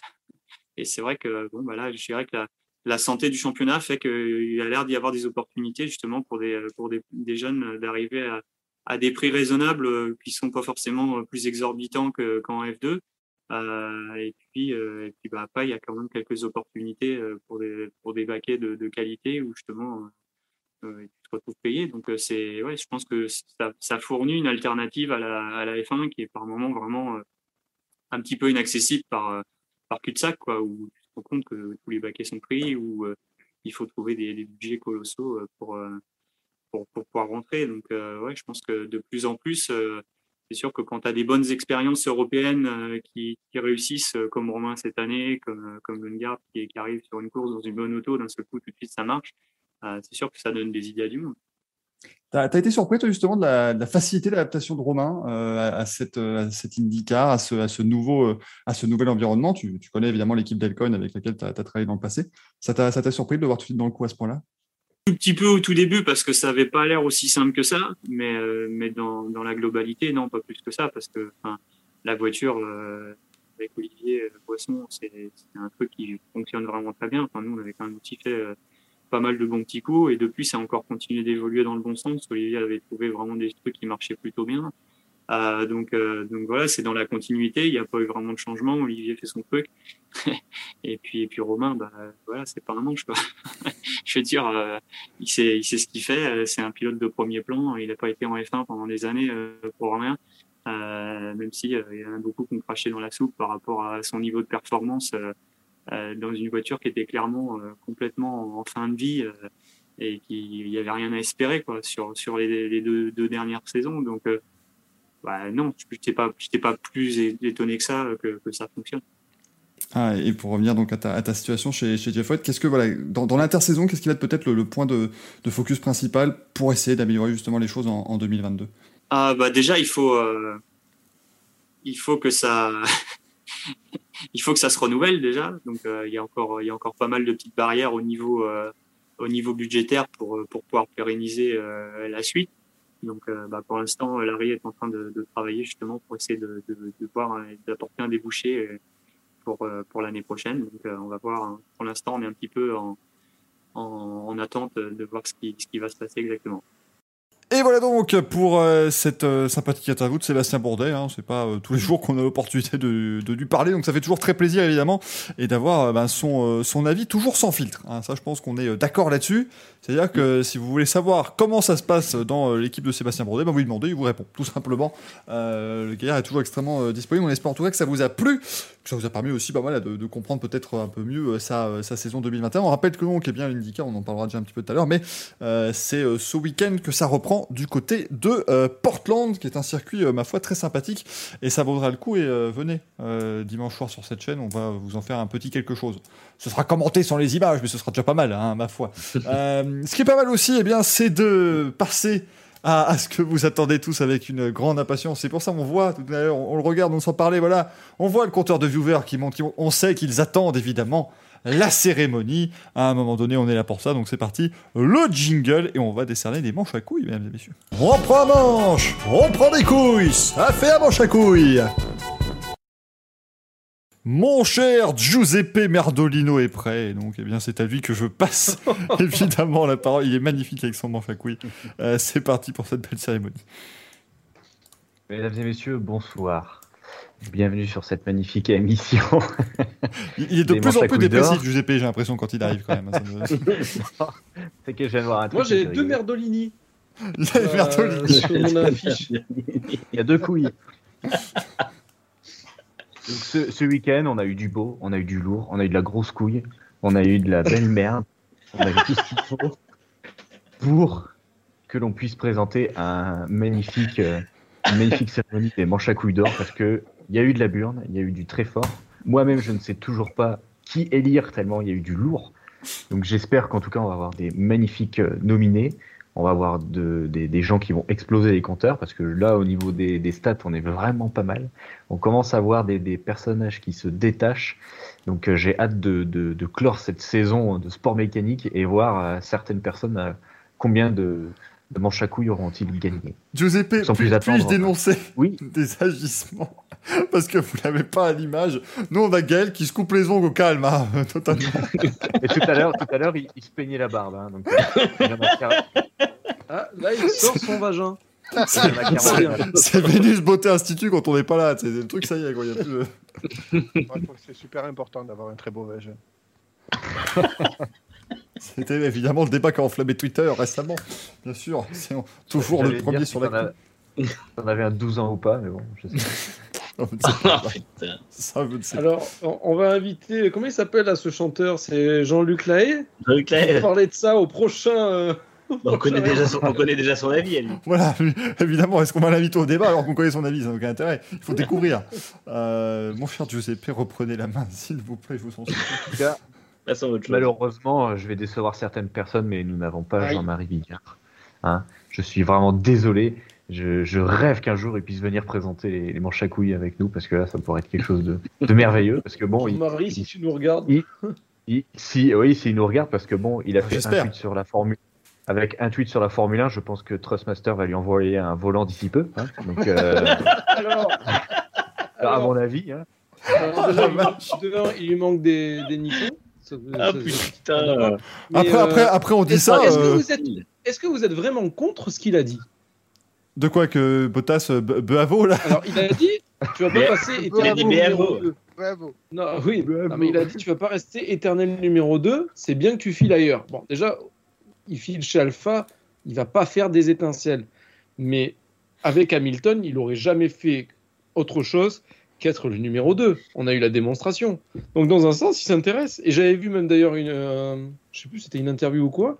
Il est, il est passionné de bagnole, le mec. hein. Ah oui, Donc euh, il y en a pas mal qui se sont foutus de sa gueule, mine de rien. Bon, je- En fait, ce qui était marrant, c'était le, côté hors sujet. Mais Le oui, il débarque arrive, on se demande qu'est-ce qu'il fout là. Oui, parce que ça fait genre, euh, ça fait genre trois mois qu'il hurle juste que c'est une dictature la France et tout ça, puis là il parle de F1, c'est bien. C'est- quoi. C'était Et il signe le tweet. Mais, mais, mais mais, mais comme l'avait dit, c'était Baclomin, je crois, sur Twitter qui vous a rappelé, il a participé au Star Challenge à l'époque, euh, qui regroupait Oui. notamment, il y avait Christophe de Chavannes, il y avait euh, pas mal d'autres euh, d'autres célébrités euh, qui étaient dedans. J'allais aussi dire qu'on parlait de Trustmaster et tout. Il y en a que un actuellement dans toute cette émission qui arbore fièrement un, un volant Trustmaster derrière lui. Parce Donc- qu'il a des nichons. Après, voilà, chacun, chacun en fera ce qu'il veut, hein, bien sûr. Mais je sais que tu le ressors dès qu'on parle de Jean Alési aussi pour. euh, Et oui, pour parce que montrer comment. le gros lourd, allez-y, mais il conduit comme ça. Mais tu as bien raison, c'est le meilleur moyen de le, de le montrer. Ah. Bon, précis. reprenons euh, Giuseppe peut-être. Donc euh, voilà, Jean-Marie, si tu nous écoutes, euh, tu viens avec grand plaisir. Même si c'est pas mon émission, tu viens. C'est-à-dire que maintenant, on outrepasse mon autorité ici. Il n'y a plus de. Tu vas te retrouver avec Bigard invité. J'attends, un, un nouveau Euh. contrat que Gaël rédigera d'ici peu. Voilà. Je vais me retrouver avec Jean-Marie Bigard, Mathieu Delormeau, et puis je sais pas qui qui aime aussi la F1. Là, je vais... Ça va être compliqué quand même. Hein. Je suis en train de rédiger une le émission. contrat. Ce sera une émission riche en émotions. Voilà. Alexandre Deban et Vincent Perrault nous parlent dans le chat. Ça, si vous êtes né dans les années 80-90, vous connaissez la base. Ah bah eux, s'ils ont... ah, ça m'étonnerait pas qu'ils aient fait le Star Challenge du coup. Parce que, bon, Mais je crois hein, qu'il le faisait en plus. Hein. Deban, je suis quasiment sûr qu'il le faisait. Euh, Ouais. Perrault, je sais pas, parce qu'il faisait beaucoup de dragster à l'époque, mais je pense que. Vincent Perrault, c'est celui qui présentait l'émission Okshuputamu, c'est ça? Mokshu Patamou. c'est quoi ça? Vous connaissez un pas. Mokshu Patamou, c'est quand même les mecs, ils ont vu le jeu de société. Vous savez, le jeu de société avec, des- avec les serpents et les, les échelles. Il y en a, il a regardé le plateau, il a fait Ça fait une émission de télé, ça A marché du tonnerre Et puis, et puis non. Étonnamment, Ah, non. merde. C'était pas prévu, ça. Euh, donc, euh, Giuseppe, allez-y. Euh, En tout cas, euh, je pense que l'on peut, je pense que l'on peut ouvrir cette cérémonie. Je vais demander à mon très cher ami, mon fidèle alcoolique, alcoolique, euh, Greg, de me, de me donner son petit manche à couilles de, de ce week-end. Alors, alors Alcoolique, hein. j'y ai pas réfléchi. Et j'en ai pas qui me viennent. Vas-y, passe sur quelqu'un d'autre, je vais réfléchir. Oh, mais tu- mais Putain, mais c'est pas possible. Ah non, mais ce soir, je, je suis à deux Ah tensions. oui. On dirait pas comme Ah oui. ça, mais j'ai le cerveau en vrac. J'en ai un. Non, on dirait pas, c'est comme d'habitude. Je vais, je vais donc passer la main à Manu qui est toujours prêt et qui a toujours quelque chose. Je pense que Gaël, ça va être la même chose. Oh, quel bâtard tu l'as un petit peu cherché celle-là. Ouais, là, euh, je ne boude Bah, pas mon plaisir.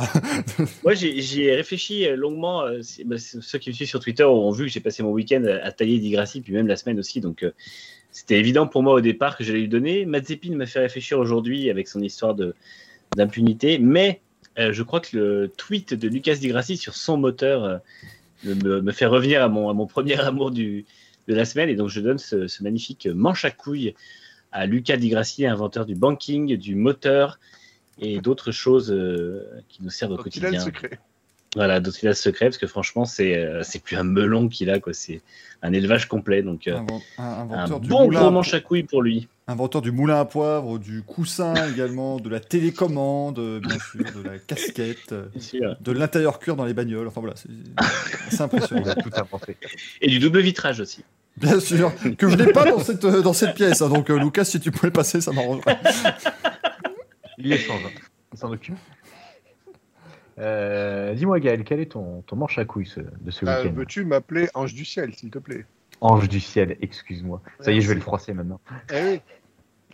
Euh, eh bien, écoutez, euh, ça ne, ça n'étonnera personne si je décerne mon gros manche à couilles à euh, David Coulthard, qui, euh, voilà, m'a, per- perturbé parce que j'étais resté sur le fiac à Bottas et ça me suffisait. Et, et, et, et là, voilà, je, je, je saigne des yeux, quoi. Je, je saigne de la rétine, hein, c'est pas possible. Ah, le mec, il a fait petite bronzette euh, tranquillou biout euh, Ouais. à Zandvoort, là, c'était. Faut, faut quand même expliquer pour les gens qui n'ont pas vu, euh, qui suivent pas David Coulthard sur Ah, Instagram. euh, oui, Ah, c'est David Coulthard la poêle, hein. c'est- vraiment, Ouais, on s'arrête là, on l'a- quoi. l'a- a vu son cul euh, en story Instagram. Comme Loïc, j'ai ça va. une Ça a cul, ça va. Je Pourquoi pense que personne n'était prêt, quoi. Je. Pourquoi il a fait ça? En fait, c'est la seule Ah, question. mais je pense que tout le monde se demande pourquoi il a fait ça. hein. On Bah, se demande surtout pourquoi il vient encore dans le paddock de la F1 pour faire ça. Bah, parce que Heineken, enfin, il est, euh, il est ambassadeur. Ça, ça paye, ça paye les, ça, ça paye les entrées, ça. Il y avait Jackie Stewart, maintenant il y a des Oh. Coulthard, voilà. Aux Pays-Bas, ils ont dû vouloir un contenu un peu plus beauf, donc euh, du coup, il- Bon, bah, ça va, il n'y a pas non plus Jack de Zigo qui est sorti, qui a, qui a sorti ses zigounettes, et voilà. Ça, ça, a juste, il a juste demandé à Norris s'il voulait aller au pute, mais sinon ça va. Ah, c'est terrible, c'est terrible. Ces gens chez Zigo Sport me fatiguent. Ouais, Je vois aussi. quoi Je vois pas en quoi on peut pas demander ça. hein. C'est hyper professionnel. Quoi il a, il, a pas, il a parlé de Ford Escort à la base, non? C'est ça le délire Il y a, il y a le- la plus grande concession Ford des Pays-Bas à Amsterdam et ils ont 3000 escortes qui sont là, les Ford escortes, qui attendent, qui attendent juste là, euh, trouver propriétaire. Par contre, faut faire gaffe parce que niveau conso, on va le suce. hein. Faut faire gaffe. Oh non, c'est pas, Ah, non. pas possible. Ah, je suis à ça de dire Giuseppe pour le, manche à couilles. le bof café. Vous savez quoi putain. Je suis Mais c'est pour faire venir ces- Jean-Marie. Je suis outré de ces sous-entendus, franchement. Sais, vous savez, on avait- ça. Au début, au début de l'émission, on commençait à faire des projets fous, des trucs, machin, à avoir des invités, machin, on a lancé des, des noms incroyables du sport auto. Maintenant, on en est à Jean-Marie Bigard. Je, Ce que j'aime bien, je- Trois mois encore, on ne sait pas où on va en être. Parce que là, c'est le plan machiavélique d'A- d'A- d'Axel qui veut inviter Bigard et qui ensuite dit des saloperies pour les clipper et les envoyer à Jean-Marie, en fait. C'est ça qui est terrible. J'allais dire exactement la même chose. Moi, je suis désolé. euh, J'aimerais juste que vous ayez une pensée pour l'ingénieur son de cette émission, si Jean-Marie Bigard vient, et l'ingénieur son, c'est moi.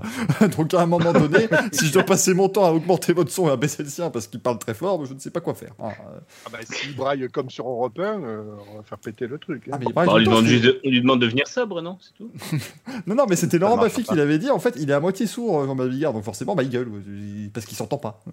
Nous, on l'entend bien, mais lui, lui c'est plus compliqué.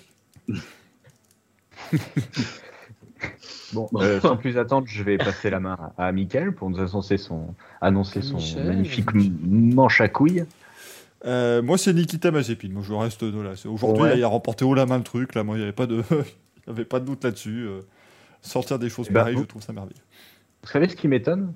C'est que c'est sa première nomination. Ah, mais Avec, euh, les... il, avec les- il a fait des petites boulettes en début de saison, mais on, on est Ah, mais c'était avant la à- création du manche à couilles. Tu vois. Oui, C'est vrai que c'était avant. Il était Sinon, calme avant. qu'il aurait été. Mm. Donc ouais, première nomination pour euh, ce magnifique pilote doté d'un grand talent. Ah, il, il est à égalité avec moi, du coup. Ah, il a égalité avec toi. du coup, je vais voter pour toi. Euh, bah, je vais passer la main à Greg. Est-ce que tu as le temps de réfléchir? Oui, euh, en entendant Manu, euh, c'était inéluctable. Lucas. On a eu encore la démonstration ce soir. Tu te dis que le mec, il est en train d'expliquer que si c'était les moteurs de Apt, les voitures électriques, elles auraient que deux chevaux. Parce que c'est les siens, elles ont plus de 1000. Voilà. le mec a inventé le banking, et j'en passe, c'est des meilleurs. J'ai même fait un fret des choses qui ont été piquées à Lucas Di Grassi. Je sais pas si très beau, très le beau. retrouves. Attends, on va le retrouver ce truc. Non, mais c'est vrai, on rappelle, on rappelle, parce que pour ceux qui n'ont pas tout suivi l'histoire des bankings, c'est quand même, il est arrivé, tout penaud, on va dire, eh, c'est quand même vachement bien Zandvoort, mais je suis super content que la FIA ait enfin euh, accepté cette requête que je lui avais fait, que je lui avais présentée en 2011, et Herman Tilke et Charlie Whiting m'avaient rionné. Non, mais, faut, faut- enfin, j'espère qu'il n'est pas arrivé dans... Évidemment qu'ils leur ont rionné s'il est arrivé Oui. en bureau en faisant, eh, les gars, je trouve un truc, prenez le virage, tu, la- tu le penches, et c'est mieux. J'ai trouvé mec- ça tout seul. mec- Le mec en 2007, il a, le mec en 2007, il est arrivé, il a dit ouais, moi je, je pensais à un truc qu'on pourrait mettre genre un, un ruban d'asphalte, des barrières autour et genre mettre des, des voitures de sport dessus. Et c'est le premier qui arrive qui gagne. Et vraiment, c'est. Alors, là, j'ai le tweet. Voilà. Donc voilà, fameux- bien, bien de- ouais, c'est bien de voir des gens qui apprécient l'idée euh, donc que j'ai exposée en 2011 à, à Charlie Whiting et Herman Tilke. Voilà. Donc euh, Manu, entre autres, a rebondi. Et là, et là j'ai fait un peu de recherche, tu vois. Je me suis dit, important. bon, on y va. Les roues en 18 pouces en F1, ça a été piqué à Lucas Di Grassi. Il avait proposé le brevet en 2012, soit deux ans avant les tests sur la Lotus. Et Pirelli, c'est la traduction brésilien-italien de Di Grassi. Oui, dames. Voilà. Les sources rapportent même que le concept même de la roue doit lui être attribué si ce n'est pas à son grand-père. Voilà. voilà hein. Les freins carbone-carbone, parce que tout le monde s'est dit, ouais, les freins, etc. C'est Lucas Di Grassi. On pense que c'est Brabham qui a amené ça de, de l'aviation, etc. Mais pas du tout. Lucas Di Grassi, il est né en 84. Bon, il y avait ça avant. Mais Lucas Di Grassi, il a permis que la technologie puisse être appliquée sans casser, sans rien, parce que c'était du verre avant. Des biocarburants. C'est Lucas Di Grassi. Oui, il a inventé le 113. 113% de biocarburant. Vous allez me dire 100%, c'est le maximum. Non Avec Lucas Di Grassi, on va au-delà des 100%. Voilà ce que j'en dis. Hein il, a eu une- ouais, il a eu cette idée en urinant. Hein, dans, dans un bar transfert à Sao Paulo. Et euh, l'effet de sol, voilà, l'effet de sol, c'est lui. C'est lui, euh, bon, ça a été inventé par Lotus, mais non. Voilà, c'était Mais interdit non. en 83. Ça a été inventé en 83. Je vous laisse faire le calcul. Un an avant sa naissance. Les mecs, ils avaient anticipé. Ils se sont dit, on va l'annuler avant qu'il naisse. C'est pas le possible. effet, euh, Voilà. c'est Lotus di. Grassi, non? C'est Lotus Di Grassi, exactement. Lotus Di Grassi. Franchement. Oh, exceptionnel tout ça. D'ailleurs, Greg, tu nous parles avec un micro inventé par Lucas Di Grassi, bien évidemment, devant un fond vert inventé par Lucas Di Grassi. C'est pour ça qu'il est derrière d'ailleurs. Exactement. Il va sortir. Hey, hey C'était moi depuis le début. Merci. Il va prendre le Merdolino qui est un vrai en fait. C'est pas, c'est pas, c'est pas une photo, c'est un vrai Merdolino. Il va le prendre, il va le brandir comme ça et tout. Ça va être merveilleux. De toute façon, c'est- il est obligé de le gagner puisque c'est lui qui l'a inventé. Donc euh, évidemment, il va, C'est gagner le en fin de saison. Et toi, Giuseppe, C'est l'auto-attribut. qui, euh, Euh, qui j'avais verrais-tu beaucoup, j'avais beaucoup de noms en tête. Euh, j'avais beaucoup de noms en tête, mais on va rester sur la, sur mon premier choix. Pour moi, euh, c'est pas un, c'est pas un gros manche à couilles. hein. C'est c'est comme euh, comme avait dit Gaël la semaine dernière, c'est un- manche à couillettes. Voilà, avec deux petits grelots. C'est c'est juste un petit coup de gueule parce que ça commence un petit peu à me fatiguer. Pour moi, c'est Tsunoda parce que euh, tout le monde s'est emballé sur lui en début de, en fin de saison dernière et sur la première course. Ouais, J'ai toujours je- été- Je, je fais ton manche à couillette, hein, pardon. euh, voilà, je, je le fais. Voilà. Je suis en train, Un stylo, train les balles de de ping-pong, nous- ça fait l'affaire. T'es en train de, t'es en train de nous dire que Tsunoda a des couillettes Exactement. Des Des touillettes, litchis, c'est pas c'est pareil. des litchis. C'est pas pareil. Ça a été inventé par Lucas Di Grassi, les touillettes. Lucas Di Licci.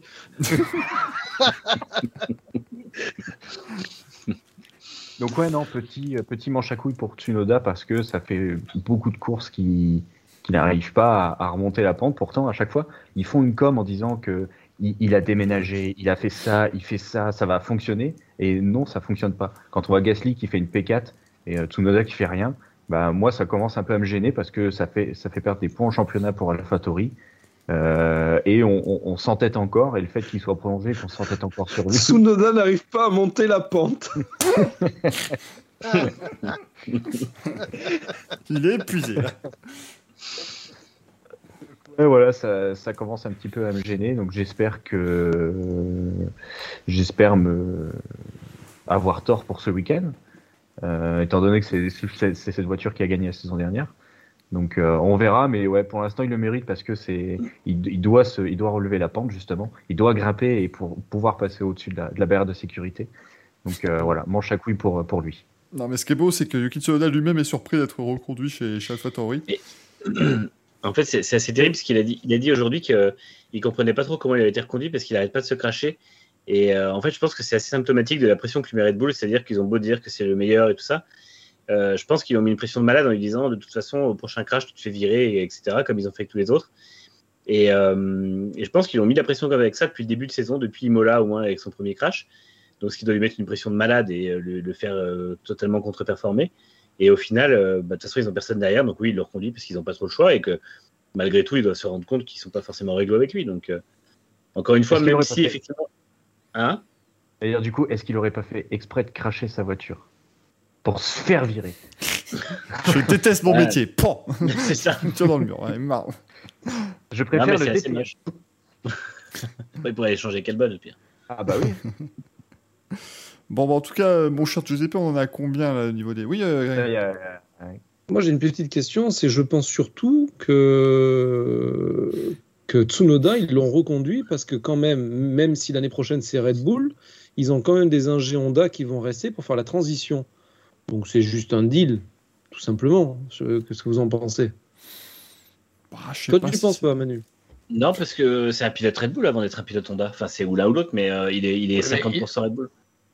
Et Et en fait- 50% Red Bull, mais s'il est 100% mauvais. euh, Mais non, mais il est pas Bull, tu 100% sais mauvais, Tsunoda. fonctionne. Il, a- il- il a une super pointe de vitesse. Il, il a fait des bonnes courses. Je suis désolé, à Mais Silverstone. n'importe qui, une super pointe de vitesse, tu mets pied au plancher, fin de ligne droite, t'as une super pointe de vitesse. Non, mais il a, il a fait, il a fait de très bonnes courses à Silverstone et en Hongrie.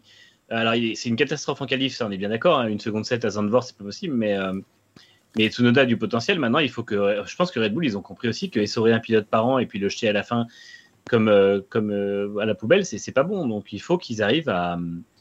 à- il faut qu'ils arrivent à débloquer son potentiel. Et en fait, encore une fois, c'est un pilote sur lequel Honda a mis du blé, mais Red Bull a mis du blé aussi. Et je pense que Matechis, au bout d'un moment, quand il voit qu'il met, allez, au moins, tu comptes trois pilotes en, en F3 et, euh, et si tu comptes deux pilotes en F, euh, trois pilotes en F2, ça fait quasiment du 10-12 millions par an. Je suis pas sûr qu'il va y mettre 10-12 millions par an pour que les mecs fassent une année et se fassent tège, quoi. Donc, euh, je pense qu'au bout d'un moment, il faut aussi qu'ils comprennent que bah, former un pilote de F1, ça prend du temps. Et Tost a de toute façon dit, euh, Tsunoda mériterait euh, d'avoir trois ans parce que c'est trois ans qu'il faut pour un pilote de F1 euh, avant d'être d'être au top, quoi. Ah, mais Red Bull a rarement donné 3 ans, hein, très clairement. euh, Ça, c'est sûr. C'était, euh, Jean-Eric Verne, que je- c'était 3 ans, hein, mais c'était pas plus. Oui, euh, Greg. J'ai un éclair, euh, pas de génie, parce que ça m'arrive pas, mais euh, est-ce que je peux donner un contre-manche à couille d'or S'il vous plaît? Mais euh, il s'écrit Ah, au je- Kems? J'ai pas compris. je- je contre-manche à couille, moi, messieurs. Est-ce que Alors. je peux? Est-ce que je peux? Vas-y. c'est Du du coup, On a quoi souvent craché. Demande à Giuseppe. C'est un, man- un manche à couilles en plomb du coup? Vas-y. Un manche à couilles de plomb, voilà. Dire. On a souvent craché sur Marco et Horner et la gestion qu'ils ont eu des pilotes. Euh, Est-ce qu'on peut parler, parce qu'on va en parler dans les news, mais assez sommairement, du travail qu'ils ont fait pour remettre Albon dans un, euh, dans un baquet? Pour une Ah, fois, ils ont fait quelque chose de bien et ils ont agi positivement. Ils ont tenu leurs engagements. Euh, je sais plus qui c'est qui disait, oui, euh, euh, Gasly a une seconde chance. Je vois pas pourquoi Albon n'aurait pas eu aussi sa seconde chance. Ce Mais fou, on lui avait aussi répondu qu'il l'a eu en 2020 chez Red Bull, d'une certaine, enfin qu'il l'a, Mm. en certaine manière. Donc c'est un peu, ouais. Et d'un côté, je pense que pour que Red Bull lui donne une- indirectement une troisième chance, c'est qu'Albon a un potentiel vraiment énorme. Moi, j'ai vu plein de monde dire euh, ce week-end, enfin, cette semaine là, que c'était un- une nomination qui était n'importe quoi et que c'était pas un bon pilote et tout. Mais moi, je, je reste persuadé que Albon a un potentiel aussi bon que celui de Gasly. Il a un peu de retard sur le déroulement de la carrière et sur la façon d'avancer. Mais euh, je suis persuadé qu'avec un bon encadrement et euh, le, bon état d'esprit, Albon peut faire aussi bien que Gasly et euh, il peut être largement, au niveau des autres débutants de 2019. Donc, je pense que c'est pour ça que Red Bull lui redonne une chance à mon avis. Alors, pour le côté aussi, Red Bull lui donne une chance. Il y a quand même la partie thaïlandaise de Red Bull qui a fait la gueule quand ils ont viré pour prendre Pérez. Quand ils ont reconduit Pérez, ça a tapé encore plus fort sur la table. Donc, en gros, si Marco et, euh, et, et Horner se démerdaient pas de, de bouger un peu leurs fesses et de trouver euh, justement de le faire revenir en F1, je pense que le père Mastesic, il avait un peu de soucis à se faire. Ça aurait pu effectivement expliquer un petit peu cela, mais on va en parler euh, dans quelques instants. Axel, le petit point euh, Oui. sur, les, sur les nominations depuis le début de l'année. Le petit, le gros, le point-point. Ça, s'il le dit plusieurs fois, Bah. c'est qu'il est en train de chercher le fichier sur son PC. Ça peut- Non, il est juste devant moi. Et nous Incroyable. avons euh, le fameux inventeur de moteurs et inventeur de tout, euh, Lucas Di Grassi, qui est en tête Ah. avec euh, Louis Merdolino. Il en a 8. Ça Bon, commence à en faire quand même. hein. Il en a, il en a 8. Il en a J'ai 8. j'ai oublié, le, le merdolino du public aujourd'hui est attribué à Je As. viens d'y Ah oui. je viens d'y penser à l'instant, Ah oui. j'allais le dire, parce que c'était juste devant moi. Et en tout cas, il en a 8 en 1, 2, 3, 4, 5, 6, 7, 8, 9, 10, 11, 12, 13. En 13 émissions, en 13 manches à couilles, il en a 8. C'est Vous vous rendez compte constance du bonhomme, quoi. C'est pas mal, hein il est pas mal. hein. C'est quelque chose. Euh, ensuite, en deuxième position, nous avons Toto Wolf avec 5 Merdolino, Oui, c'est- c'est- qui est suivi de, de Bottas avec 4, Helmut Marko avec 3, la direction de course de la Formule 1 qui a 3 Merdolino aussi, et Sergio Perez avec 2 et Tsunoda avec 2. Euh, ensuite, c'est que des c'est que des coups d'éclat de de un Merdolino seulement. Voilà, messieurs. Merci beaucoup Merci, Giuseppe. de nous Merci, avoir suivis sur ce euh, manche à couilles bien beauf, bien dégueulasse. Ça m'a fait très plaisir. Ah, il va- tout envoyer à Jean-Marie maintenant. Incroyable. On parle pas de ça. Comme le dit Xoan, ce qui est très fort, c'est que Lucas continue d'en récolter alors que la saison de Formule 1 est finie. Ça, c'est vraiment. euh, On s'était fait la réflexion en disant qu'il allait, il allait moins récolter. On avait dit non, mais faut, faut pas, faut croire en son En, potentiel. en même temps, il a, il a jamais dit qu'il fermait son compte Twitter à la fin de la saison. Donc, euh, il ferme jamais sa gueule, de toute façon. depuis, que la, problème. et depuis que la Formule 2 s'est arrêtée, il en récolte encore plus. Alors imaginez en décembre. Ça va être un truc de fou. Il va sortir de Mais en fait, quelque part, est-ce qu'on fait pas un, un mouvement politique et euh, je veux dire bienfaiteur? On l'évite de tomber dans l'oubli, ce pauvre garçon. C'est vrai. Non. Ah oui. Attends. Le problème, Ouais, mais c'est est-ce que, que, là- est-ce là, que le monde ne serait-il pas mieux s'il tombait dans l'oubli? C'est la question aussi qu'il faudrait se poser. Je pensais que tu allais dire autre chose d'un peu plus hard. Non, non, quand même pas. Autant pour moi. Moi, la question que je me d'accord. pose là, c'est que peut-être que les viewers vont se demander au fur et à mesure si on n'est pas sponsorisé par Digrassi. Parce qu'on vote tout le temps pour lui. Eh oui. Donc, il y a peut-être quelque chose derrière, euh, il y a peut-être un, un Digrassi euh, sous quelqu'un. Donc, euh, on verra bien en fin de saison. en tout cas. tous en nous quelque chose de dit, Gracie. Putain. Ah bah, J'espère pas. Enfin, bah écoute, hein, tant pis, euh, Gaël, tu, tu, tu feras avec. que t'espères. En tout cas, merci de nous avoir suivis pour les manches à couilles. Ça fait très plaisir de présenter ça à vos côtés.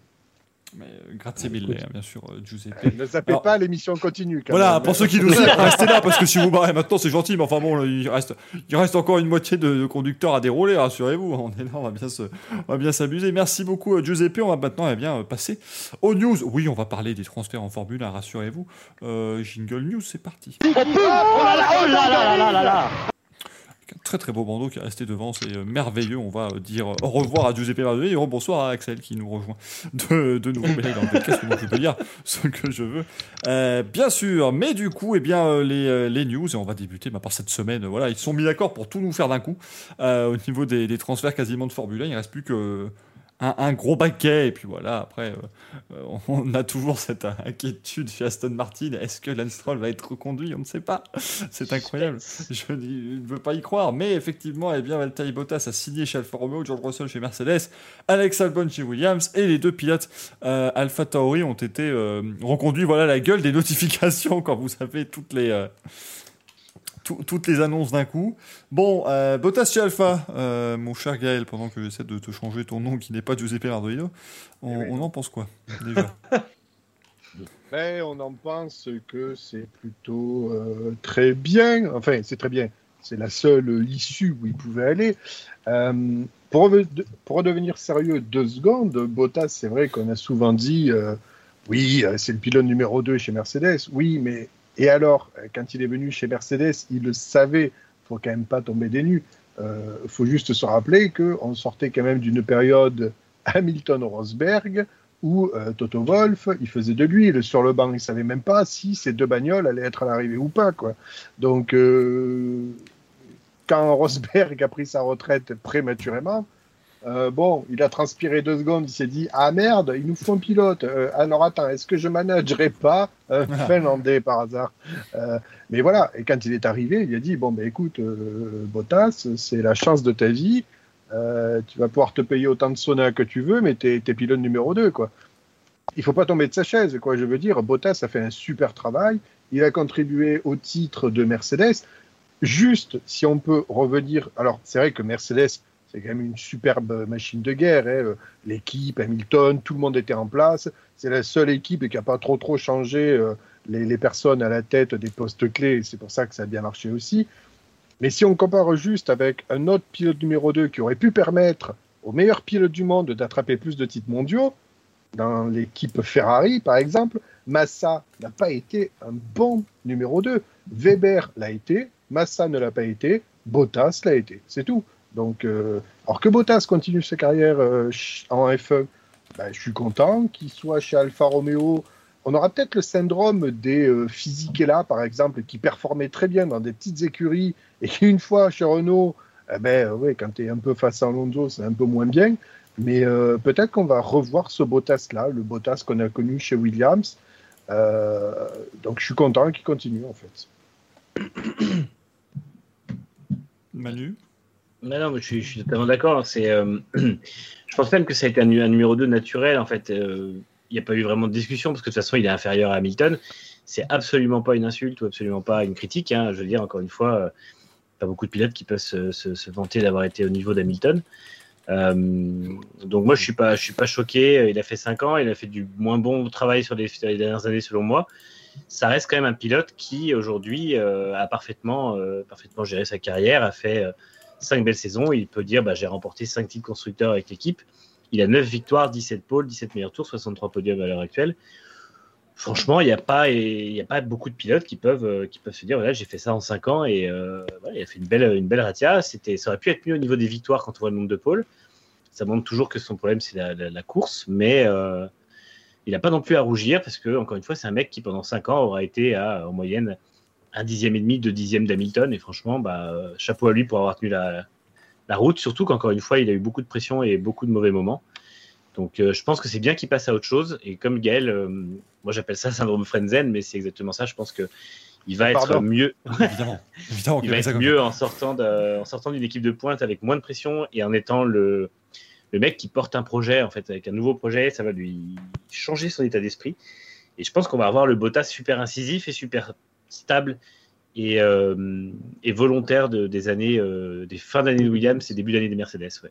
Et moi, j'ai jamais été déçu de Bottas euh, chez Mercedes, dans le sens où on savait très bien qu'il ne pouvait pas euh, calquer euh, son duel comme Rosberg. Rosberg, euh, il connaît Hamilton depuis les années karting, ils se sont côtoyés. C'est-à-dire qu'il est, il est, Rosberg est allé chercher Hamilton euh, dans l'affectif, dans vraiment dans l'émotionnel.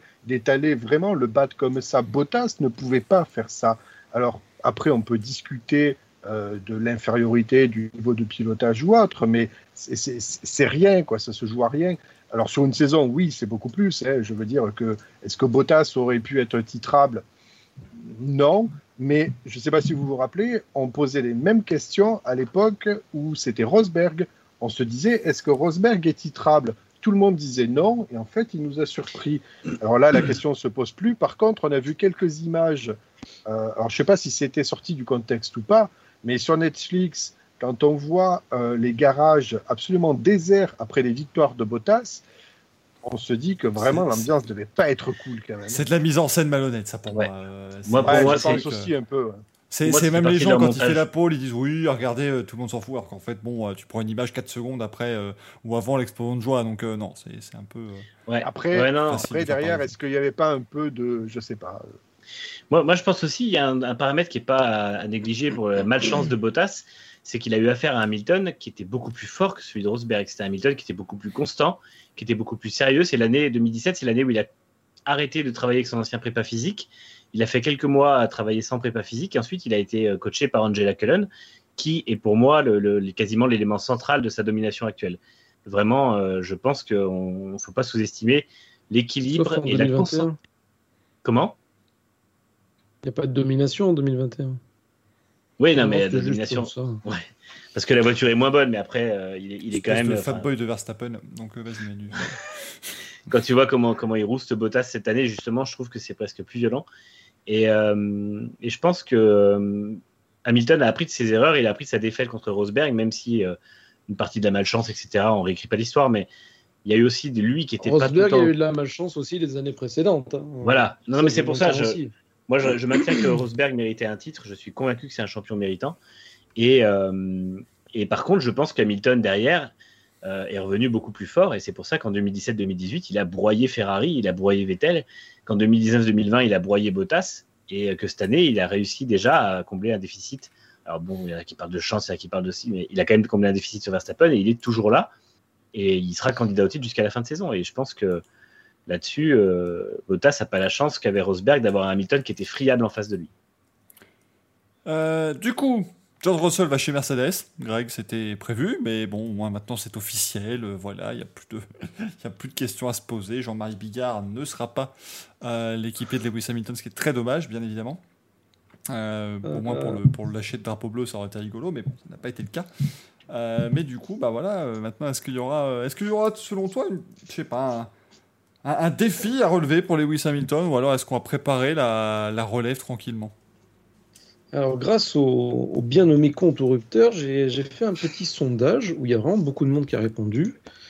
Euh, en substance, euh, attends, je vais essayer de le trouver rapidos. Il est désagréable, le gars qui tient ce Euh, compte. Il est à ça de vous dire que oui, il y a Oui. plein de monde qui a répondu, c'est parce qu'on a passé les 44 000, et patati, et patata. Le mec se la raconte un peu. Incroyable. Euh, alors, il y a eu Mais je sais que vous venez tous 7765. uniquement pour vous la raconter euh, dans cette émission. Non, mais il y a- il y, a eu beaucoup de votes dans le sens où, en gros, j'ai pas eu euh, 10 personnes qui ont répondu, euh, à savoir nous quatre, euh, les mamans et, et les cousins. Ma maman 760 765 votes. Donc ça, ça fait quand même pas mal. On a 46,1% qui pensent que le duo Mercedes-Hamilton-Russell euh, va se transformer en Hamilton-Rosberg bis. J'ai pas fini. Hein. Euh, 27,9% pensent que ça va faire un Vettel-Leclerc 2019, à savoir au début il va être gentil, puis au bout d'un moment il va dire bon euh, ça va, je suis plus rapide que l'ancêtre. Euh, 13,7 pour- et avec euh, Vettel qui va être qui, était plutôt cool, hein, euh, disons-le, il, continue à bien s'entendre, contrairement à ce que la presse pouvait euh, pouvait dire à, à certains moments. Euh, que ça fasse un Hamilton Bottas V2, ils étaient 13,7%. Et il y a eu 12,3% d'autres. Et dans les autres, il y en a plein qui ont parlé d'une relation Alonso-Hamilton 2007. Avec Alonso, forcément, euh, repris- le, le rôle repris par, euh, par Hamilton, qui est l'ancien. Oh, Donc, J'y crois pour peu, moi, euh, J'y crois très peu. Je, je pense qu'Hamil- je pense qu'Hamilton est, est quelqu'un de, de plus calme qu'auparavant. Je pense qu'il y a quelques années, je pense qu'il aurait joué au con, clairement. Là, je ne sais pas. Je ne mettrai pas ma main à couper qu'il ne le fasse pas, parce que tu sais jamais, c'est humain. euh, Il y a le petit con qui te fait chier, bah, tu le fais chier aussi, c'est normal. Euh, Peut-être des relents en se disant écoute, euh, bon, on m'a fait ça, je vois pas pourquoi moi aussi je ferais pas l'inverse, enfin, j'en sais rien. Donc, moi, je pense plus à euh, un Vettel Leclerc, mais plus soft. Russell, je, je pense qu'il va se faire remonter les, bre- les bretelles par, euh, par Wolf s'il fait un peu trop le con. Chose que n'a pas pu faire Binotto parce que c'est pas un meneur d'homme. Gaël. Gaël. Oui, euh, je pense plutôt que Hamilton, euh, alors, il a sept titres, on ne sait pas s'il va en avoir un huitième l'an prochain et s'il sera candidat à un neuvième, on le verra. Mais je pense que Hamilton, Et cette année déjà, Fou. potentiellement aussi. On rappelle quand même qu'il peut aussi gagner cette année. hein, le oui. 8 cette année, et Oui. peut-être, est-ce qu'il sera candidat à un neuvième dès la saison prochaine, on verra. Mais je pense qu'à mon avis, peut-être que la, la meilleure chose que pourrait faire euh, Hamilton, qui va se retirer euh, logiquement fin 2024, c'est ça, il a signé pour, Mm. euh, pour deux ans, c'est ça Euh, Mais ce chiffre, ça fait longtemps qu'il traîne. hein. 2023 du coup. Si elle signé euh, de- ah oui, pardon, 2023, oui, oui, pardon. ans. Euh, Ouais, mais le est-ce que- 2024, il traîne depuis un moment. hein. C'est un qu'il- moment qu'il disait 2024, ça sera la fin de ma carrière. Je pense qu'il a calculé par rapport à son âge et tout. Il veut pas trop s'éterniser. Est-ce que tu as fermé ta gueule et est-ce que je vais pouvoir... Oui, vas-y, vas-y. Le groupe vit bien, qu'est-ce que je vous dise moi Faites votre émission. Hein. Ah, bah, je perds le fil après, merde Bah oui, bah. euh, je- Mais le continue plus alors du coup Ouais, continuez maintenant, on se tait tous là. Je peux pas Non, parce qu'il est insupportable, parce que là, on, est en train de tous vos rire. claques merde là. Hein, je n'y ait pas un bruit ici. Non, parce qu'après, sinon, il va perdre son fil, il va pas pouvoir continuer. C'est vraiment pas sympa pour les mecs. Il se prépare depuis des mois, il essaie de faire son argumentaire, il peut pas continuer. Alors maintenant, tout le monde ferme sa gueule. hein. et vraiment, si on entend un qui parle, eh ben, je vous jure que je le. Arrêtez Arrêtez, ça suffit Sixième Je disais Non, parce qu'après, le pauvre, quand on parle sur, sur ce qu'il raconte, il sait plus ce qu'il dit. donc. Mais taisez-vous Quel enfer. Vas-y, tu peux y aller. donc, Hamilton, la chose la plus intelligente qu'il pourrait faire, c'est une passation de pouvoir un peu comme à l'époque de Schumacher et Massa. Ça serait clairement euh, la meilleure sortie que pourrait s'offrir Hamilton euh, euh, de la Formule 1. Quoi. Et je pense que Hamilton n'a clairement pas envie, alors ça c'est ce que moi je suppose, je pense qu'il n'a pas trop envie de détériorer son image. quoi. C'est c'est clairement le pilote que tous les Britanniques adulent. Alors effectivement, là il y a deux clans de fans qui vont s'opposer, ceux de Russell et ceux d'Hamilton. Et je pense qu'à mon avis, celui qui devrait mettre un petit peu la pédale douce, c'est Hamilton. Quoi. Il n'a pas intérêt à essayer d'aller chercher le clash. Et je pense qu'à mon avis, en interne, on devrait dire à Mercedes, bon ben ok, Russell, c'est toi l'avenir de Mercedes. Donc euh, vas-y mollo, quoi. Ça va être deux années d'expérience folle. Euh, apprends ton job de top team et, après ça déroule, quoi. Et à condition que Mercedes soit dans une bonne forme, parce que si c'est la 3 ou 4e équipe du plateau euh, l'an prochain, l'ambiance sera peut-être moins, mo- moins bonne que, que- qu'il qu'il espère. Quoi. Alors, je vais te dire, enfin, je vais dire un truc tout con, hein. c'est euh, c'est bassement terre à terre. hein. Euh, L'année prochaine, on va avoir deux pilotes anglais dans la même écurie, dans une écurie qui est susceptible de gagner. Euh, Hamilton, il est black, ok? Russell, il est blanc, j'apprends rien à personne. Je pense que ça va diviser les fans anglais. Il y a, qu'à regarder l'euro quand, le- quand ils ont perdu. C'est un secret pour personne. Il y a des racistes sur Terre. Il y a, il y a bien, je veux dire, des gens qui. Tu dis, il y a tout le monde qui l'aime, Hamilton. Je pense qu'il n'y a pas tout le monde qui l'aime. Il l'aime Oui, tant qu'il gagne. Si demain il perd, je pense que ça va shifter. Et ça peut très très vite, très très vite arriver. Et l'opinion publique en Angleterre, ça pèse très lourd. Oui, c'est- c'est pas se terre à terre, mais oui, ça se défend en tout pour cas. moi, si, pour moi, s'il s'accroche pas, il n'y aura pas de souci au niveau de l'opinion publique. Mais... Quel que soit le résultat après. On nous dit que l'ambiance sur Mercedes pourra pas être pire qu'au Racing Café, en tout cas, oui, ça. c'est compliqué. On sait pas. hein. il y aura peut-être des débriefs plus violents que ça encore. Ah, bon, enfin là, il faudrait quand même qu'ils se balancent des chaises à la gueule là, pour que tout soit pire. Enfin, euh, Excusez-moi, mais euh, j'espère que ça va pas se passer comme ça. Ou alors que Netflix va le filmer au moins, mais qu'il y aura quelque chose. quoi. Je- Non, après, c'est vrai que c'est.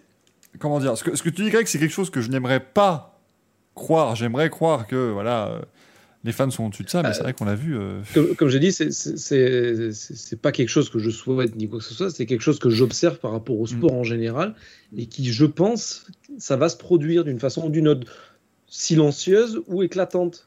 Éclatante dans le sens où ça va éclater parce que euh, voilà, les réseaux sociaux, il n'y a pas plus de cons, il y a plus de cons qui peuvent prendre la parole et qui ont la visibilité, c'est tout. Ah, Après, il y a aussi le côté que de toute façon, euh, George Russell, c'est le comment dire, c'est le euh, c'est le gendre idéal et Lewis Hamilton a toujours été un petit peu le je sais pas, il y a a pas non plus une image de bad boy complètement, mais il y a toujours eu c'est toujours celui qui allait euh, provoquer la polémique de son gré ou pas. Alors que euh, George Russell, franchement, lui, enfin bon, voilà quoi, c'est je crois que le truc le plus polémique qu'il ait pu faire, c'est un jour, je crois qu'il a, euh, il a pas euh, tenu la porte quand, euh, parce qu'il était au Motoro, mais en fait, il, il tenait et puis la personne ensuite, elle s'est un peu pris la porte dans le nez parce qu'elle lui a poussé. Donc c'était un peu, c'était un peu, voilà, c'était un peu Et c'était Frank Williams. Quelle horreur. Oh, mais- Oui. On a tenu presque Ah, 35 putain. secondes d'émission euh, calme, classe et, et, et- et pas, pas hilarante. Je pense que c'était un nouveau record. Euh, bon, en tout cas, on verra ce que ça donnera au prochain avec George Russell chez, euh, chez Mercedes. Alex Albon chez Williams, là, euh, ah, moi je suis. T'en penses quoi, toi, Axel? Tiens, euh, Euh, depuis la régie. Oui, Greg Dernière petite intervention. Hamilton, euh, je pense que tout le monde le, le pense. Il n'a pas intérêt à perdre. Sinon, ses titres précédents, ils vont perdre une, une valeur phénoménale. Il y aura toujours les mecs qui vont analyser assez froidement. Non, non, mais attends, il a, il a mérité. Il était peut-être sur le déclin à la fin. Ou Russell, écoute, il était meilleur parce qu'il était plus jeune. Mais il- ça va quand même peser dans la balance. On va, il y en a pas mal qui vont dire euh, il a gagné parce qu'il avait la voiture à la Vettel, tu vois. C'était une Moi, c'est- fraude. euh, Ça aussi, c'est pas quelque chose que je pense. C'est un constat que je vois par rapport à Vettel notamment. On disait, bah, en gros, il a gagné parce qu'il avait la meilleure voiture. Ah bon, sans blague, je croyais que tu pouvais gagner avec une Haas. Ça se saurait. Je veux dire, Senna, soi-disant, c'est le plus grand pilote que la Terre a jamais porté. Vous en pensez ce que vous voulez. Excuse-moi, mais dans- avec les petites voitures, oui, il faisait des super trucs, mais il a jamais été champion du monde. Voilà, c'est un simple constat. Ouais, mais Alonso, il a failli être champion du monde avec une poubelle en 2012. Pardon, pardon, j'ai pas, j'ai pas, euh, voilà. Voilà. Ah Et qui parle je, suis un peu dé- je suis un peu déçu que Russell quitte euh, Williams quand même parce qu'il pourra plus euh, nous faire ses petits exploits en Q3 ou autre. Et je pourrais plus tweeter euh, Georges, pète-moi le Non, cul. non, ça va, ça va, ça va, ça va, ça va, oh. Oh, euh, émission familiale, bordel. Je peux plus, moi. J'en ai marre. Bon, donc du coup, Albon chez Williams, euh, Axel, tiens, qu'est-ce que tu. euh, Ouais, j'ai- bien envie de voir. C'est ça Merci. peut être intéressant. Après, non, mais tu- le truc c'est qu'en fait je suis pas je suis pas euh, sceptique ni euh, enthousiaste. J'attends de voir parce que euh, c'est comme comme je voulais rebondir sur euh, Hamilton Russell, on pourra très vite cacher le problème sur la F1 2022. C'est-à-dire que c'est la voiture qui on pourra vite cacher si par exemple Hamilton se fait bouffer par euh, par Russell, on pourra très bien dire ouais mais c'est une nouvelle voiture, Russell l'a mieux compris, etc. Euh, après on verra pour Albon. on l'a eu, euh, On l'a eu en 2014 quand il y a eu euh, Vettel Ricardo et que euh, tout le monde a dit non mais Vettel ça lui correspond pas ce nouveau style de voiture parce qu'on pouvait on pouvait pas admettre que Ricardo il, il lui mette la pâtée comme ça quoi. Là, ça peut être la même chose. hein. Après, pour Albon, bah, écoute, euh, je suis bien content de le revoir, même si euh, c'est un bon pilote. hein. Euh, même si euh, j'étais plus euh, Gasly à un certain moment. Euh, Je suis content de le revoir quand même. J'ai bien envie de voir ce qu'il va donner sur la Williams. Le seul truc qui me gêne un petit peu, c'est euh, Williams était énormément porté par Russell. Il donnait beaucoup d'entrain à l'équipe, bah, justement grâce à ses coups d'éclat. Euh, J'ai peur que l'équipe perde un peu de son moral si Albon n'arrive pas à faire ses coups d'éclat aussi. C'est possible. Ouais. Et vu, qu'- et vu qu'on part sur des nouvelles bases, on peut plus. euh, par exemple, si, si les voitures étaient euh, exactement pareilles la saison prochaine, on aurait pu se dire que, hum, que Albon aurait pu faire des coups d'éclat parce qu'il a quand même un, un coup de volant vu qu'il a été quand même dans une Red Bull. Donc euh, ça aurait pu être sympa et avantageux pour, pour Williams comme cette saison pour le, le championnat constructeur. Après là, on part sur des nouvelles, des nouvelles bagnoles, donc à voir jusqu'où ils se sont développés, jusqu'où Russell a réussi à développer cette voiture cette saison, s'il a eu le droit de la développer ou pas pour 2022. Donc à voir ce que ce qu'Albon peut faire. Par contre, on aura à nouveau droit à The Race Me So Hard. Mais il serait, il serait aussi mal. Alors, après, moi, je pense que l'avantage de Williams, c'est que Albon aura dans les pattes un an de simulateur de Red Bull. Et quand je dis un an de simulateur, c'est qu'il y est tous les vendredis, un peu à l'image de ce que c'est Ocon en 2019. Donc, euh, je pense que ce sera forcément un bon point pour, euh, pour Williams d'avoir un pilote qui a autant de bagages techniques, du coup, un bagage technique aussi frais. Et je pense que, par exemple, par rapport à Hülkenberg, parce que j'ai vu que on me disait, ouais, mais il y a- des pilotes comme Hülkenberg ou Kiat qui sont sur le, sur le, sur le marché, et c'est des mecs qui n'ont pas un bagage technique aussi frais. Euh, lui, il aura vraiment tout, tout, le, tout le temps passé à. À la fois, il a roulé un peu avec l'RB15 et à la fois, il a beaucoup développé un simulateur. Et je pense que pour moi, c'est un- une très bonne recrue pour compenser le départ de Russell. Après, est-ce qu'il va le compenser en entier? Je sais pas. Surtout qu'il a dû bosser sur la Red Bull 2022 du coup. C'est ça, il doit Il a dû quand même un aider au développement de cette voiture, donc il Voilà. pourra apporter un, il pourra apporter des trucs importants pour euh, pour Williams. Il doit avoir des trucs, effectivement, voilà, des, des infos, même si évidemment, on se doute qu'il y a toutes les euh, clauses de confidentialité. Il peut pas venir et dire Ah, écoutez, les gars, je suis venu, j'ai pris 3-4 plans comme ça euh, en partant. quoi. Ça, J'ai c'est des pas le cas. photocopiés. Euh, surtout qu'en plus, vous savez que bon, voilà, euh, Williams étant motorisé par Mercedes, c'est la, la guerre entre, entre Mercedes et Red Bull, donc ce sera clairement pas le cas. Mais il peut forcément euh, avoir une idée au moins de si, si la voiture lui plaît dans le simulateur, bah, il peut avoir une idée précise peut-être de ce qu'il veut dans la Williams et pouvoir euh, donner ça aux, ingénieurs. Après, on le citait aussi dans, l'émission Grand Prix lundi. euh, Nicolas Latifi fait du bon travail depuis quelques courses et, commence à avoir un, vrai bon niveau de pilote. euh, et on peut toujours le, saluer quand même. C'est le, gaillard. Ça se trouve, on verra l'an prochain qu'il avait une sacrée pointure à côté de lui et que ses performances en qualification n'étaient pas si ridicules face à George Russell qui va peut-être, euh, qui sait, battre, battre Lewis Hamilton. On ne sait pas encore. hein. C'est là aussi on peut un peu le, définir. Donc voilà, il y a peut-être quoi faire quelque chose de, de pas mal pour, pour Williams. Bon, le renouvellement chez AlphaTauri, on le voyait venir, on le savait, donc ça, c'est pas une euh, grande nouveauté. Alors tout à l'heure, on nous dit dans le chat, et la rumeur, et la rumeur de, la, de la retraite de Vettel, eh bien, ce sont des rumeurs. Et dans le Racing Café, vous n'avez que des faits inéluctables. Lucas Di Grassi a inventé la lampe qui m'éclaire actuellement sur le côté gauche. Ce ne sont que des faits dans le Racing Café. Surtout qu'il y a beaucoup de rumeurs à la con qui sont sorties dans le paddock ces derniers temps, donc faut se méfier parce qu'il y a plein de trucs qui ont été démentis. Enfin, t'écoutes les rumeurs de la semaine dernière, euh, Alonso était à deux doigts de signer chez Aston, alors qu'en fait tout le monde a démenti que ça, il y a eu ne serait-ce que que des contacts euh, réels. Donc, euh, Que des hashtags facts dans cette émission, exactement. Absolument. Merci de nous le rappeler. Oui, Greg. Il y avait Gaël qui avait levé la main. Oui, Gaël. J'ai pas- j'ai pas- j'ai que deux écrans, moi, j'en ai pas 27. Vas-y, Gaël. Ici la régie. Euh, oui, non, juste pour rebondir vite fait sur les. Euh, suite à ces titularisations en cascade, est-ce qu'on parle un petit peu des pilotes des académies, ceux qui sont euh, dans l'antichambre en F2, euh, qui n'ont pas beaucoup d'ouverture, quoi. Même, euh, même peut-être euh, Piastri euh, qui mène le championnat. euh. Eh ben, ils avaient qu'à être avant ou après. Alors, il y, a le- il y a le souci du décalage, du décalage de calendrier cette année. En gros, ils peuvent pas faire leurs preuves parce que avant de pouvoir faire leurs preuves, le mercato est bouclé. Ouais, non, mais ce que je pense, oui, alors il y a peut-être euh, cette histoire, enfin, c'était surtout euh, valable en 2020 à cause de, du Covid et du, du retard de- du début de saison. ouais, mais, Mais d'un côté, je les pense- gars, ils ont fait que 4 ou 5 meetings en F2. Donc, euh, oui, oui, c'est vrai, ils n'ont pas fait courses, beaucoup, mais et, et en plus, je pense qu'on a vraiment une physionomie euh, des courses en F2 et en F3 qui a totalement changé. Alors effectivement, ils leur ont donné cette saison euh, trois courses, donc trois départs de course, ce qui veut dire un peu plus d'expérience en départ de course. Donc d'avoir un peu plus de courses dans les pattes, c'est bien, mais ils ont une telle pression déjà, les budgets sont pharaoniques, c'est juste hallucinant. Quand on voit des pilotes qui n'arrivent même pas à boucler et finir des, des saisons de F3, même pas de F2, parce que c'est aussi arrivé en F2, mais quand on voit les, les budgets qui n'arrivent même pas à être tenus pour une saison, c'est juste dingue. Euh, et on parle quand même des championnats de la FIA, quoi. Je veux dire, c'est pas. Enfin, voilà. Et je pense que les essais privés manquent cruellement pour ces jeunes, en fait. C'est-à-dire qu'ils sont tellement dans une pression où on leur dit que de toute façon, il va falloir qu'ils performent de suite et qu'ils n'ont pas droit aux erreurs, qu'il ne faut pas faire de conneries, etc. Et surtout qu'ils aillent chercher les meilleurs résultats possibles. Euh, ça devient compliqué, à mon avis, de tirer des jeunes, parce que la grille de F2, c'est 22 pilotes, la grille de F3, c'est 30 pilotes. Euh, on le sait qu'il n'y a pas de place pour tout le monde, mais bon, à un moment donné, on a déjà De Vries qui a été titré en F2, qui n'est pas encore en F1, on ne sait même pas s'il le sera. Euh, le champion de cette année, si c'est Piastri, on ne sait pas, même pas évoqué en F1. Donc il y a quand même encore cette balance entre j'ai des gros sponsors et j'ai de l'argent, et peu importe trop mon palmarès, comme peut-être les rumeurs de Zou ou pas, et euh, voilà, cette mécanique des antichambres qui, à mon avis, marche sur trois pattes. Ah, je suis, je suis d'accord. Ouais, c'est- c'est c'est juste qu'à un moment donné, le, le peloton est devenu une telle qualité.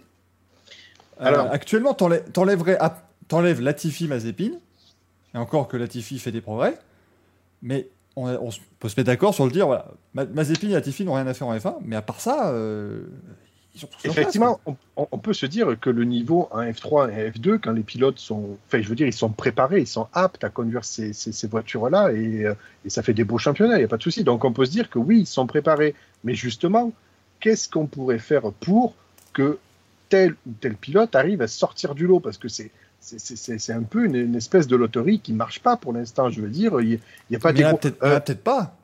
Des, ouais, des mais- Russell, des Norris, des tout. Voilà. Ouais, peut-être un ou euh, deux par euh, génération, je sais pas. on, on pariait sur des Schwartzmann, il est en train de se noyer, le garçon. Enfin, je sais pas, mais Bah, c'est peut-être qu'il est pas si bon que ça.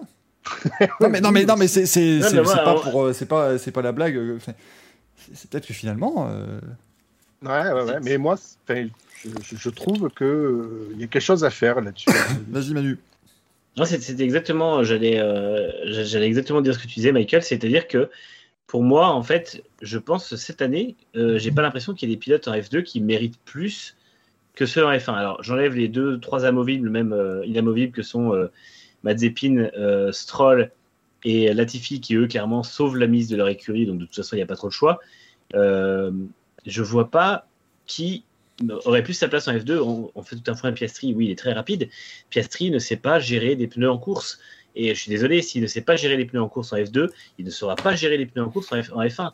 C'est clair et net. C'est les mêmes, euh, types de pneus, mais en moins difficile en F2. Donc, euh, au bout d'un moment, c'est qu'il n'est pas prêt. Et c'est normal, il a fait que 12 courses en F2, 4 meetings. Et à côté de ça, il y a quoi? Il y a Schwarzman. Schwarzman, il fait une saison bonne l'an dernier, mais quand même assez inconstante. Cette année, il est euh, totalement dans le flou. Euh, Guan Yuzu, bon, bah, lui, s'il y arrive, c'est tant mieux pour lui, mais c'est pas non plus flamboyant. Et s'il vient, ce sera à mon avis qu'un intérim en attendant pour cher. Pour cher devra quand même confirmer parce que, aussi bon qu'il soit, il est quand même que sixième du championnat, même s'il a eu euh, de la malchance, etc. Et euh, effectivement, comme toi, Michael, moi je vois ni un Russell, ni un Norris, ni un Albon. Euh, je vois pas de Leclerc, je vois pas de gens comme ça. Je vois même pas un Van Dorn en fait dans ce, dans ce peloton-là, euh, des mecs qui étaient capables. Van Dorn finit la saison euh, 2017 avec 100 et quelques points d'avance. Je veux dire, je vois personne cette année. Alors je sais que le système est plus compliqué parce que deux tiers des courses au lieu d'un tiers se déroulent avec, euh, enfin, la moitié se déroulent avec des grilles à la con. Mais n'empêche que je vois pas de pilote se démarquer et être vraiment plus fort. Je vois la limite Denis Sauger en F3 qui me semble vraiment ce genre de pilote qui est capable de, quelles que soient les circonstances, être devant, battre tout le monde. Euh, mais pour l'instant, en F2, je vois pas trop le problème. Et pour rebondir sur ce que tu, euh, disais, euh, Gaël, je pense que par contre, effectivement, le- le- l'échelle de, la, de la FIA est aujourd'hui trop peuplée. On peut pas avoir 50 pilotes ou 52 pilotes dans les deux catégories en dessous de la F1, puisque de toute façon, sur ces 52 pilotes, on sait qu'il y en a au moins 40 qui vont passer à la lessiveuse et atterrir au mieux en WEC ou en IndyCar, et au pire, euh, qui vont mettre un terme à leur carrière, ou alors qui vont peupler la F3 jusqu'à être trop vieux. Euh, je pense à Jake Hughes, et puis il y en a d'autres qui sont partis comme lui pour, pour ça, genre Beckman chez Koto, qui vont être là parce que bah, c'est le troisième pilote en F3, ils apportent du blé et puis euh, ils permettent de- de- d'embaucher des bons pilotes à côté. Mais euh, voilà, c'est c'est comme ça que ça se passe. Et effectivement, il faut peut-être qu'ils voient, est-ce qu'il faudrait pas mieux faire deux pelotons de 18 voitures ou quelque chose comme ça pour qu'il y ait une vraie échelle, mais qu'elle soit à taille euh, logique pour pouvoir promouvoir les meilleurs et à la limite avoir plus de budget pour les promouvoir. Euh, Mylène nous dit dans le chat la frustration, c'est que pour certains, s'ils n'arrivent pas en F1 l'an prochain, ils n'y arriveront jamais. Mais alors, le, le truc, c'est que comment je, je vais me faire un peu l'avocat Oui. parce qu'évidemment, le, le refrain habituel maintenant est de dire euh, tout le temps la, le sport auto c'est trop cher, la Formule 1 c'est trop cher, euh, nanana, on, on brise des, euh, des talents purs, mais on, on le voit, on le voit avec Albon qui revient chez Williams, avec peut-être De Vries qui va réussir à passer par euh, 12 portes alternatives pour atterrir chez Alpha, avec si un pilote a le niveau pour arriver en F1, euh, on, est, rarement, on est passé à côté de Pépite, oui, sans doute, mais on est rarement passé à côté euh, du plus grand pilote de tous les temps, euh, qui s'est retrouvé dans une autre catégorie à défoncer tout le monde parce qu'il n'avait pu arriver en F1. Euh, donc, à un moment donné, s'ils peuvent pas y arriver, même maintenant, alors évidemment, bah oui, ça n'aide pas qu'il y ait tous ces, pilotes qui, qui bloquent entre guillemets des places, mais comme je l'ai dit tout à l'heure, si, si on veut accepter le fait que oui, le sport auto est trop cher, la F1 est trop cher, on, on ne peut pas y accéder si on n'a pas d'argent, bah sortez-moi 12 pilotes qui bloquent actuellement les, ba- les, les- sur 20 baquets, 12 pilotes qui les bloquent parce qu'ils ont de l'argent. Personne n'est capable de le faire. Euh, Hamilton, Russell, on conteste pas leur place chez Mercedes. Euh, Verstappen, Perez, on conteste pas leur place chez Red Bull. Même si Perez fait pas une super saison, le gaillard a quand même gagné deux grands prix. Euh, et vous prenez toutes les équipes. Bien sûr. Encore une fois, vous contestez Mazepin, mais lui, bon bah, lui effectivement son papa à l'équipe. Mais en même temps, est-ce que vous avez vraiment envie qu'une pépite de la F2 tombe chez RS et fasse un animal plus total Je suis pas sûr. Et, et- et voilà, même Stroll, on peut pas dire qu'il vole sa place en soi. Enfin, il est pas, il est pas non plus très mauvais, euh, le gaillard. Il fait jeu égal parfois quand même avec, avec Sébastien Vettel. Il a quand même deux podiums en carrière et une, une pole, donc c'est pas, il est pas là par hasard non plus. hein. Et, et donc, euh, et donc voilà, c'est euh, la frustration, c'est d'avoir Mazepin en F1 avec certains gros talents depuis jamais y accéder. Oui, mais c'est pas comme si euh, Mazepin il bloque 8 baquets tout seul, quoi. C'est pas comme s'il avait un par droit de contre- veto sur quatre autres équipes. Donc, euh, Ce que je Vas-y. comprends pas en, en F2, c'est surtout l'impossibilité aux champions de rempiler dans la. Dans... Ça, c'est. C'est-à-dire que on interdit aux champions de F2 de rempiler. C'est-à-dire que, entre guillemets, on lui dit ben voilà, tu as atteint le statut de champion de la F2, l'antichambre de la F1, ça veut dire que tu es prêt pour la F1. Mais effectivement, s'il n'y a pas de place en F1, eh ben, qu'est-ce que tu fais? Parce que tu n'as pas le droit de redoubler la F2. Donc, euh, si tu n'as Ouais, pas mais- d'opportunité en IndyCar ou en endurance, enfin, je veux dire, quand le pilote il, gravit la pyramide des formules de promotion de la FIA, c'est parce qu'il veut aller en F1. Après, effectivement, je comprends que si l'année N, il n'y a pas de place pour la Formule 1, ben peut-être qu'il peut se dire bon, allez, tant pis, euh, je, vais, je vais brûler un an, mais je retourne en F2. On me demandera peut-être pas à nouveau un titre, on saura que je suis capable pour la F1 et peut-être que j'y retourne un an après quoi. Et c'est toujours mieux d'engranger de l'expérience et autres. Et là aujourd'hui la FIA nous dit non, le champion de la F2, ne redouble pas. Et eh ben, euh, va dans un simulateur, va te dégourdir les jambes, tu fais ce que tu veux. Ouais, mais Mm. d'un d'un côté, les champions de F2 et de GP2, hein, on va remonter au GP2, parce que la règle était- existait déjà à l'époque, les champions qui sont pas allés en F1, t'as Giorgio Pantano, mec qui est devenu champion de GP2 4 ans après avoir fait de la F1. Excusez-moi, euh, s'il n'était pas impressionnant et si je comprends Oui, que les équipes les snobaient. Davide Valsecchi, qui a dû gagner à sa euh, 12e saison de Formule 2 à peu près, enfin de GP2, Meilleur, meilleur commentateur que pilote. voilà, il est très bon commentateur, mais alors par contre, en pilote, c'était pas non plus un pilote extraordinaire, je comprends qu'on l'ait pas choisi. Fabio Leimer. Vous allez pas me Ah, dire que vous étiez enthousiasmé par Fabio Leimer à l'époque. J'ai rien, rien contre Fabio Leimer, mais c'était pas non plus la folie. 2012-2013, c'est des années faibles. Ah, C'est vrai que c'est trois bugs dans la matrice. Euh, Nick De Vries. Ah, Nick De Vries, excusez-moi, euh, il est champion à sa 3 ou 4 année. Troisième, ouais. Et sur un des, plateaux, un des plateaux les plus faibles, hein, parce que le vice-champion, c'est celui sur, tout le monde qui, sur qui tout le monde crache, c'est Latifi. Donc, euh, Et finalement, il va se retrouver en F1 peut-être l'an prochain. Donc c'est comme quoi, c'est Nick possible. de, Nick De Vries, c'est formidable. Je l'ai interviewé en 2015 au Paul Ricard. Il était en Formule euh, 3, je crois 3,5 en, 3,5, en ouais. Renault. Euh, il y avait déjà Ocon et Verstappen qui se battaient en F3, quoi. Et on savait qu'ils allaient aller en F1. Donc c'est dire Oui. qu'aujourd'hui, aujourd'hui, De Vries, il a 26 ans et on lui dit Ah, tiens, il mérite une place en F1. Nick Ouais, De Vries, je suis désolé, là vous allez me tomber dessus, mais voilà, euh, c'est Guido van der Garde. Donc, donc voilà, pour moi, ça va pas plus loin. C'est le mec, il aura peut-être un contrat Sauber, du coup. c'est le mec, c'est le mec, il est en, il est en, en formule de promotion. J'ai l'impression qu'il est, il est arrivé avant que j'arrive moi, hein, alors qu'il est né euh, bien après. Je- le mec, il est là depuis 15 ans en formule de promotion et, et il va popper en Formule 1. Tu sais pas d'où il vient, mais il va arriver là. Bon, lui, il était champion du monde de Formule 1 au moins, donc euh, ça, il y a un il avait palmarès. 20 ans, il avait 20 ans en Formule Renault. C'est- C'était mais- daron, quoi. J'ai une question pour Gaël. Par contre, tu lui avais, tu lui avais dit qu'en changeant des lettres à son nom, ça faisait virage ou pas? Non, non, et je m'en veux. c'est- Par Vous pitié, les amis, si vous pouvez nous faire des screens de la, de la... Ah, c'est dommage, j'ai trop tard. Manu qui avait Eh oui. le superbe houppette, c'était magnifique. Mais oui, il faut que je fasse quelque chose. Ah ouais, non, Merci, merci. C'était, c'est, mon grand regret. ouais. Voilà, moi, je. je, je Non, par contre, pas- moi je suis, ouais, je suis d'accord. Et en plus, le peloton est de plus en plus jeune en F1. Les mecs arrivent à 20, 21 ans. C'est sûr que derrière, c'est forcé, forcément, ça cale un peu sur le renouvellement. Mais en même temps, est-ce qu'on veut que la F1 se renouvelle quand on a, encore une fois, un peloton avec des Verstappen, Leclerc, euh, Russell, Norris, Albon, il n'a pas, il a pas volé sa place, Verstappen, j'ai dit. Enfin voilà, c'est que des pilotes comme ça qui vont, qui ont, qui ont, qui ont leur place logique en fait. On peut pas Je dire qu'il y a des même- baquets qui sont. Je dirais même qu'on a des très bons talents. On a beaucoup de très bons pilotes de Formule 1 plus que de top team. Et c'est peut-être aussi ça Bien le sûr. problème. Bien sûr. Bien sûr. Parce que Gasly, est- je suis désolé. euh, on, on a le meilleur peloton de la F1 depuis très longtemps. Parce que Toute la Euh, nouvelle génération, là, on se dit c'est cool parce que Leclerc est chez Ferrari, Verstappen Red Bull, Russell est chez Mercedes, Norris est chez McLaren, il manque Gasly à Kazé, euh, Ocon prendra la relève chez Alpine. Donc, tous les top pilotes ne sont pas forcément dans des top teams. Il, il ma- il- voilà, Oui. il manque ce. Fais oublier Stroll, s'il te plaît. Non mais, Ah, alors, on personne- pose la question dans le chat, est-ce qu'il faudrait pas une 11e équipe? Ouais, mais alors le truc, si vous mettez des équipes qui n'ont pas les moyens et qu'on refait comme en 2010, je suis désolé, en 2010, les petites équipes, elles ont pris, euh, bon, il y avait du Kovalainen, Trulli, du Glock, il y avait des, des pilotes d'expérience, mais dans les jeunes, c'était Bruno Senna, Lucas Di Grassi, C'est la- Caroune Chandok. Ah bah excusez-moi, mais ça m'a pas non plus, voilà, euh, papa. Chandok a été jeune un jour? Euh, non, non, non, non, il est, il est né à 35 ans par contre, mais Ah oui, euh, pardon.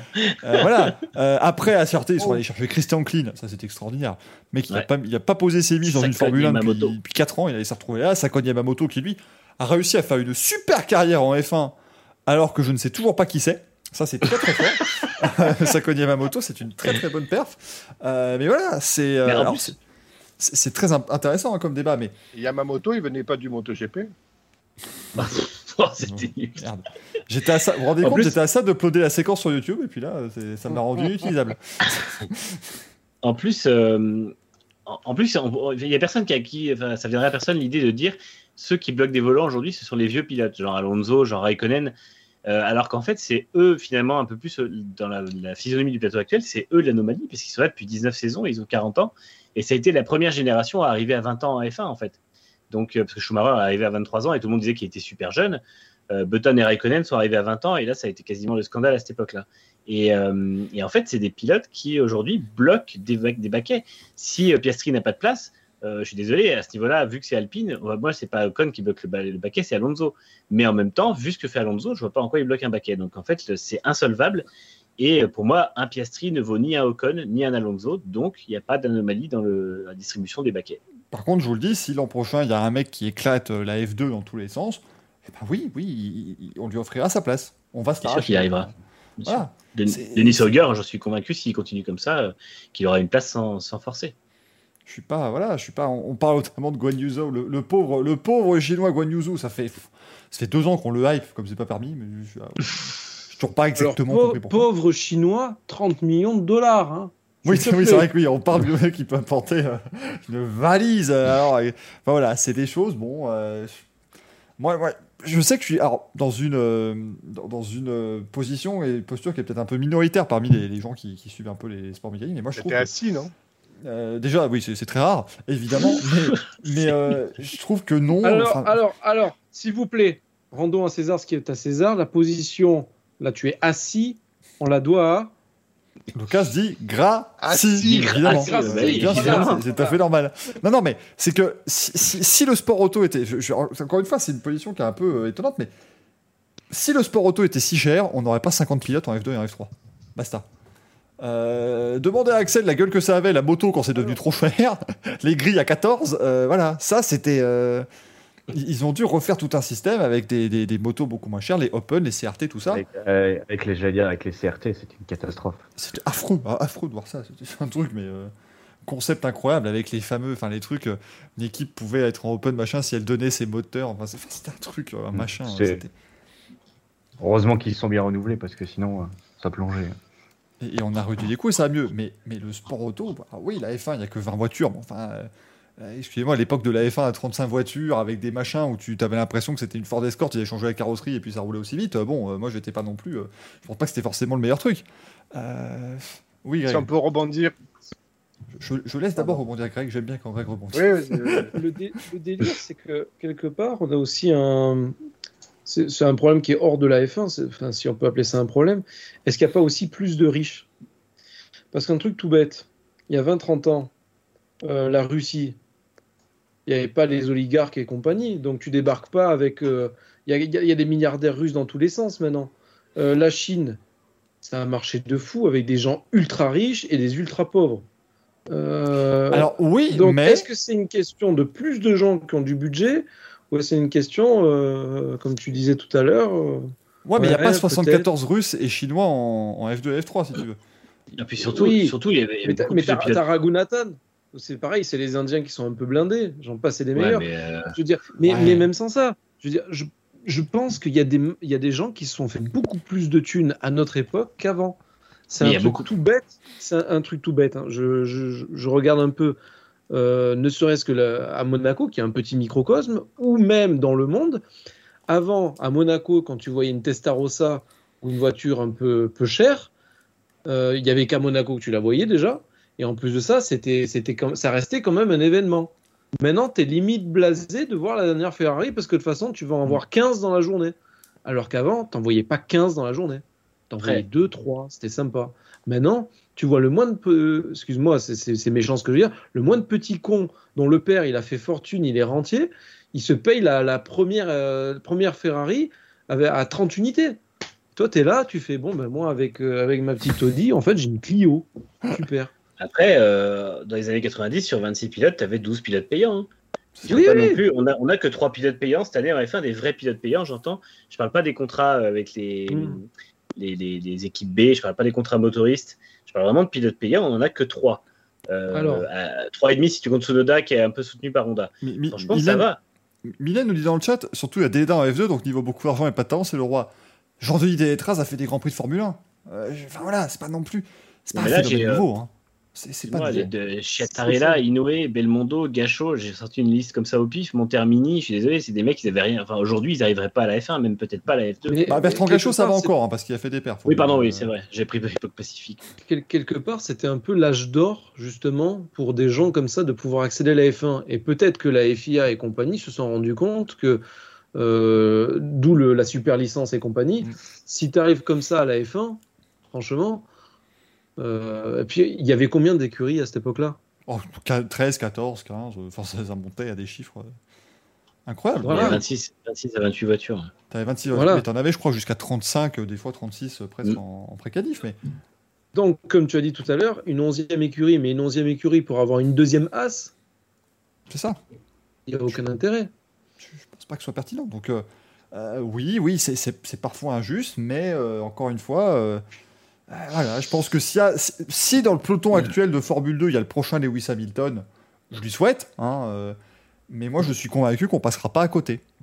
Euh, on, on passera Non. pas à côté.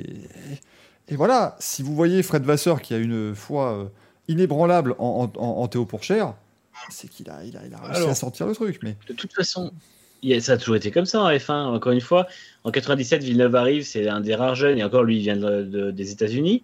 Il n'y a personne qui arrive vraiment de la F3000. Et après, le, le coup d'éclat suivant, ça a été Montoya qui venait aussi de la F3000. Mais à part ça, tous les autres sont atterris dans des équipes de fond de peloton et venaient avec un budget. C'est pas nouveau que la F1 ne se renouvelle pas beaucoup et n'offre pas beaucoup de possibilités à des, pilotes des formules d'inférieur d'aller dans un top team ou d'avoir une carrière de, champion. Parce qu'encore une fois, euh, ça fait, c'est que les champions qui y arrivent. Donc euh, moi, ça me, ça me choque pas. Et à l'époque, on avait des pilotes qui étaient de la trentaine, 35 ans, euh, qui, faisaient des longues carrières. C'était pareil. Donc euh, je pense pas que le problème soit si nouveau que ça et soit si euh, anormal. D'ailleurs, euh, Montoya, si je dis pas de bêtises, il gagne le titre en, en F1 parce qu'on on parle effectivement, voilà, Ligue de Vries, tout ça, il a dû partir dans d'autres championnats. Juan Pablo Montoya, il gagne le titre en F3000, il part où l'année d'après? En, carte, aux États-Unis. Parce qu'il n'a pas de place en F1, parce que Williams peut pas le placer. Euh, Gonzalo Rodriguez, avec qui il se, euh, il se, il se battait euh, de manière incroyable en F3000, tout le monde le voyait comme un champion incroyable, le pilote uruguayen, qui malheureusement s'est tué en, en 99. Bah, il est parti aussi, euh, voilà, il est parti là où il a pu trouver des volants parce qu'il n'avait pas. C'était bouchon F1. Eiffel. Donc, euh, Eiffel était considéré comme le prodige. Eh il oui. s'est retrouvé sans volant de, chez Prost en 2000 parce qu'il s'est fait poser par McLaren qui n'avait pas la place pour lui. Et des exemples comme ça, il y en a une, une chier. Quoi. Les champions F3000 en 94, 95, 96, euh, 98, 2000, 2001, 2002, 2003 et 2004 n'ont pas atteint la F1. Enfin, si 2004, c'est Liuzzi, donc il l'atteint, mais sinon les autres n'ont pas atteint. Ou euh, en pigiste, ou voilà, mais c'est c'est pas, euh, c'est pas nouveau. quoi. et, voilà. Et, et- pour ces pilotes-là, ça peut être une opportunité. Je vois Pierre Gasly, qui on, on l'a placé en Super Formula, il a fait des très bonnes choses en, en Super Formula, ce qui a permis de revenir en F1. Euh, Montoya, c'est pareil, voilà, en 98, euh, il, est- il est champion.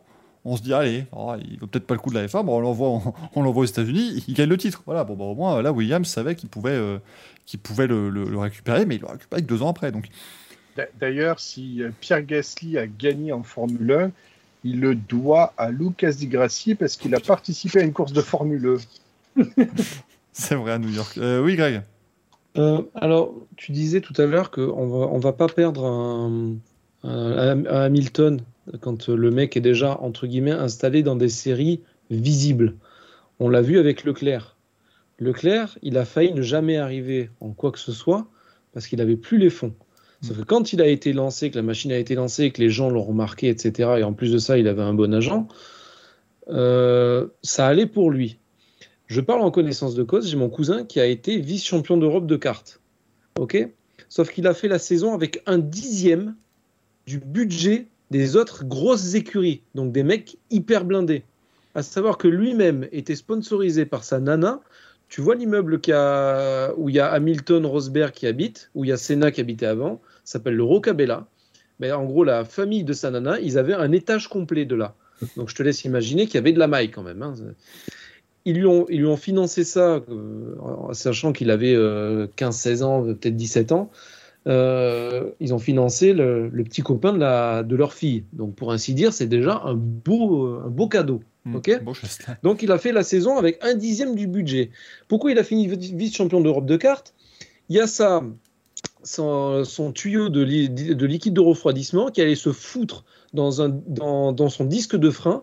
Donc en gros, il avait plus de refroidissement, etc. Euh, il avait plus de frein à l'arrière. Enfin ça a été un truc phénoménal. Il a réussi à finir deuxième. Il a plaqué sa carrière parce qu'il a dit j'en ai marre, je fais que des, je fais que ça de toute ma vie. Il a, enfin, il a été blasé euh, en sachant qu'il connaissait Bianchi et compagnie. Ok? Mais donc j'en reviens sur le côté budget. C'est quelqu'un qui, je pense, aurait pu aller très très loin, mais comme il n'avait pas le budget dans les, dans les catégories vraiment vraiment inférieures, sans vraiment de visibilité, il n'a pas pu aller plus loin. Et c'est vraiment là le cœur du problème, et pas tellement dans des F3, F2, etc. Van Doorn, il a réussi à y aller. Leclerc, il a réussi à y aller. Peut-être pas forcément avec les bons résultats. Gasly, on va peut-être gâcher sa carrière par rapport à son niveau. Mhm.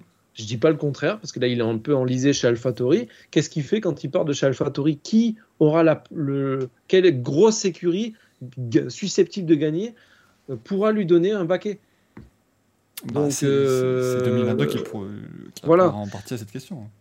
Mais euh, je, je pense que oui, le, le vrai problème aujourd'hui réside au, au niveau du karting euh, et de la F4. Parce que Mhm. ça, ça ne rapporte rien à personne. Aujourd'hui, c'est bête, mais euh, imaginons, voilà, pour prendre le, le nom que tout le monde cite et tout le monde connaît, Intermarché, ils se mettent sur la voiture de, euh, de Théo Pourchère.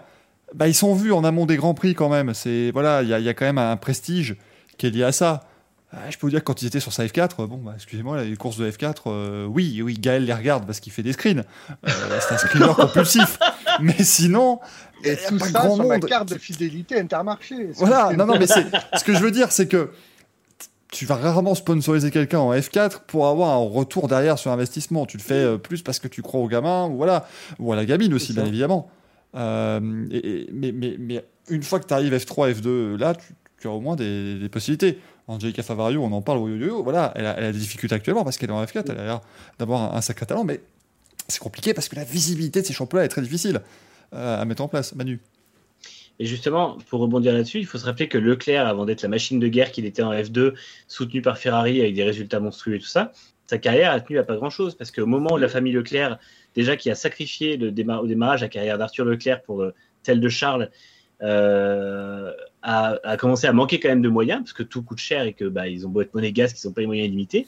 Euh, entre le moment où la famille a arrêté de payer ou a commencé à réduire les, les- frais et le moment où euh, Ferrari a décidé de suivre Leclerc, c'est Nicolas Todd qui a injecté quelque chose comme 200 000 euros de sa poche euh, dans la carrière de Charles Leclerc pour qu'il puisse faire la dernière saison qui lui manquait pour convaincre la Ferrari Driver Academy d'ensuite le soutenir. Donc déjà, je crois, je sais plus qui dans le chat demandait, oui c'est Juan qui demandait si c'est un bon agent. Bien sûr que c'est un bon agent parce que il sait quand, quand il a quelqu'un, il, il va aller jusqu'au bout.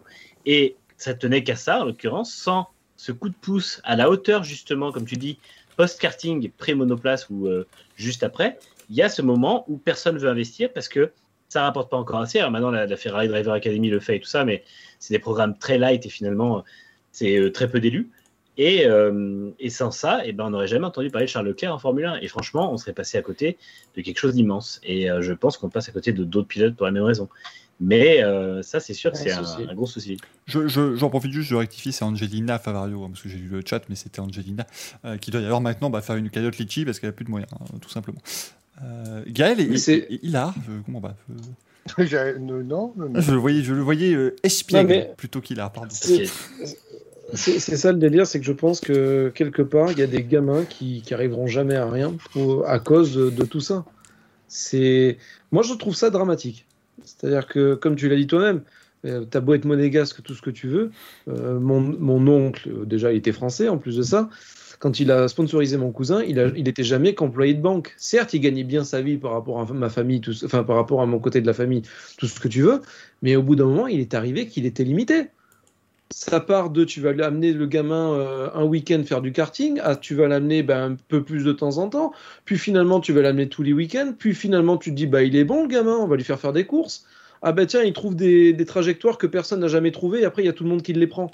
Ah ben c'est que le gamin il a du talent, donc tu vas le pousser, etc. Et au final, pour arriver à quoi? Ben, Tu fais un gamin qui est, qui au final qui est blasé parce qu'il a, il a fait un truc qui était à moitié tronqué, qu'il a passé toute sa vie à faire ça. Il faisait des, Porsche de- des, des tests de Porsche tous les week-ends, etc. Et moi, pour moi, enfin, je pense que c'est pas le seul dans, dans, dans ce cas-là. Et comme, enfin, comme on, en conclut, je pense qu'il y a pas mal de talents qui filent à cause de ça. Ah oui, ça, ça on est d'accord. Je pense que. Et on- on- le truc tout con là qu'il y a eu dernièrement, c'était Wolf qui a dit quand le, le- le gamin de 15 ans est arrivé en costard et a fait une présentation PowerPoint, Russell, il a dit j'ai trouvé ça couillu. C'est la même histoire, certes c'est très beau, etc. Ça paraît très straightforward, mais c'est la même histoire qu'Hamilton qui est allé voir Ron Dennis qui lui a dit plus tard je veux con- conduire ta voiture mon gars. Mm. Mais Ça si, Un mec sur, sur Voilà. 1000, c'est. mais s'ils avaient Il faut pas le niveau. Voilà. S'ils n'avaient pas le niveau, on leur dit bah merci, au revoir, euh, vous êtes gentil, euh, emballez votre Ouais. costard, j'espère que vous l'avez euh, juste doué parce que voilà. C'est Je pense pas que Ron Denis et signé Hamilton juste parce qu'il était mignon, euh, que c'était touchant quoi. c'est ça. D'ailleurs, quand je crois que c'était notamment dans le livre de, de, de l'ami Daniel, mais voilà, c'est il est arrivé, bonjour, je suis Lewis Hamilton.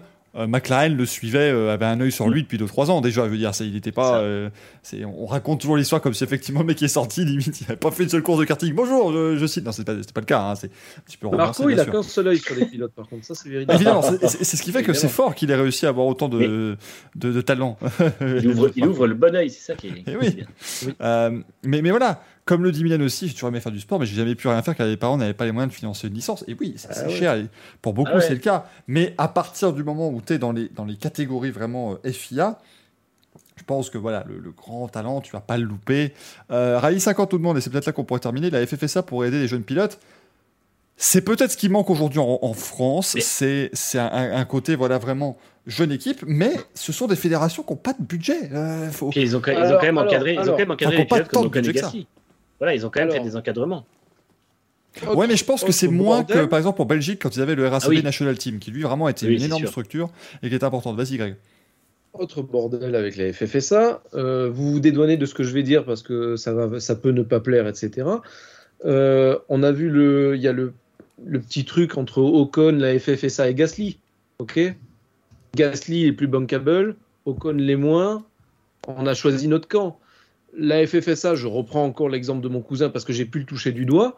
En gros, c'était le, mon cousin, oui, j'ai pu le toucher. du. Non, je, Non, je- mais, je me suis dit, ah, on était à ça de pas la faire, j'étais presque déçu. Non, mais euh, ce qui se passe, c'est que mon oncle est allé voir la FFSA, le pôle qu'il y avait euh, dans, dans le département. Euh, bonjour, qu'est-ce que vous pouvez faire pour nous aider? En gros, ça a été ben, vous collez l'autocollant sur le côté. Si le gamin il gagne, ben, ça fait de la visibilité pour la FFSA. Si le gamin il gagne pas, allez vous faire foutre. Voilà. Et c'est une mafia, c'est-à-dire qu'en gros, le mec attendait un petit dessous de table Oui. en disant bah écoute, si tu peux me faire une petite, euh, une petite faveur, on va voir pour se pencher sur ton gamin.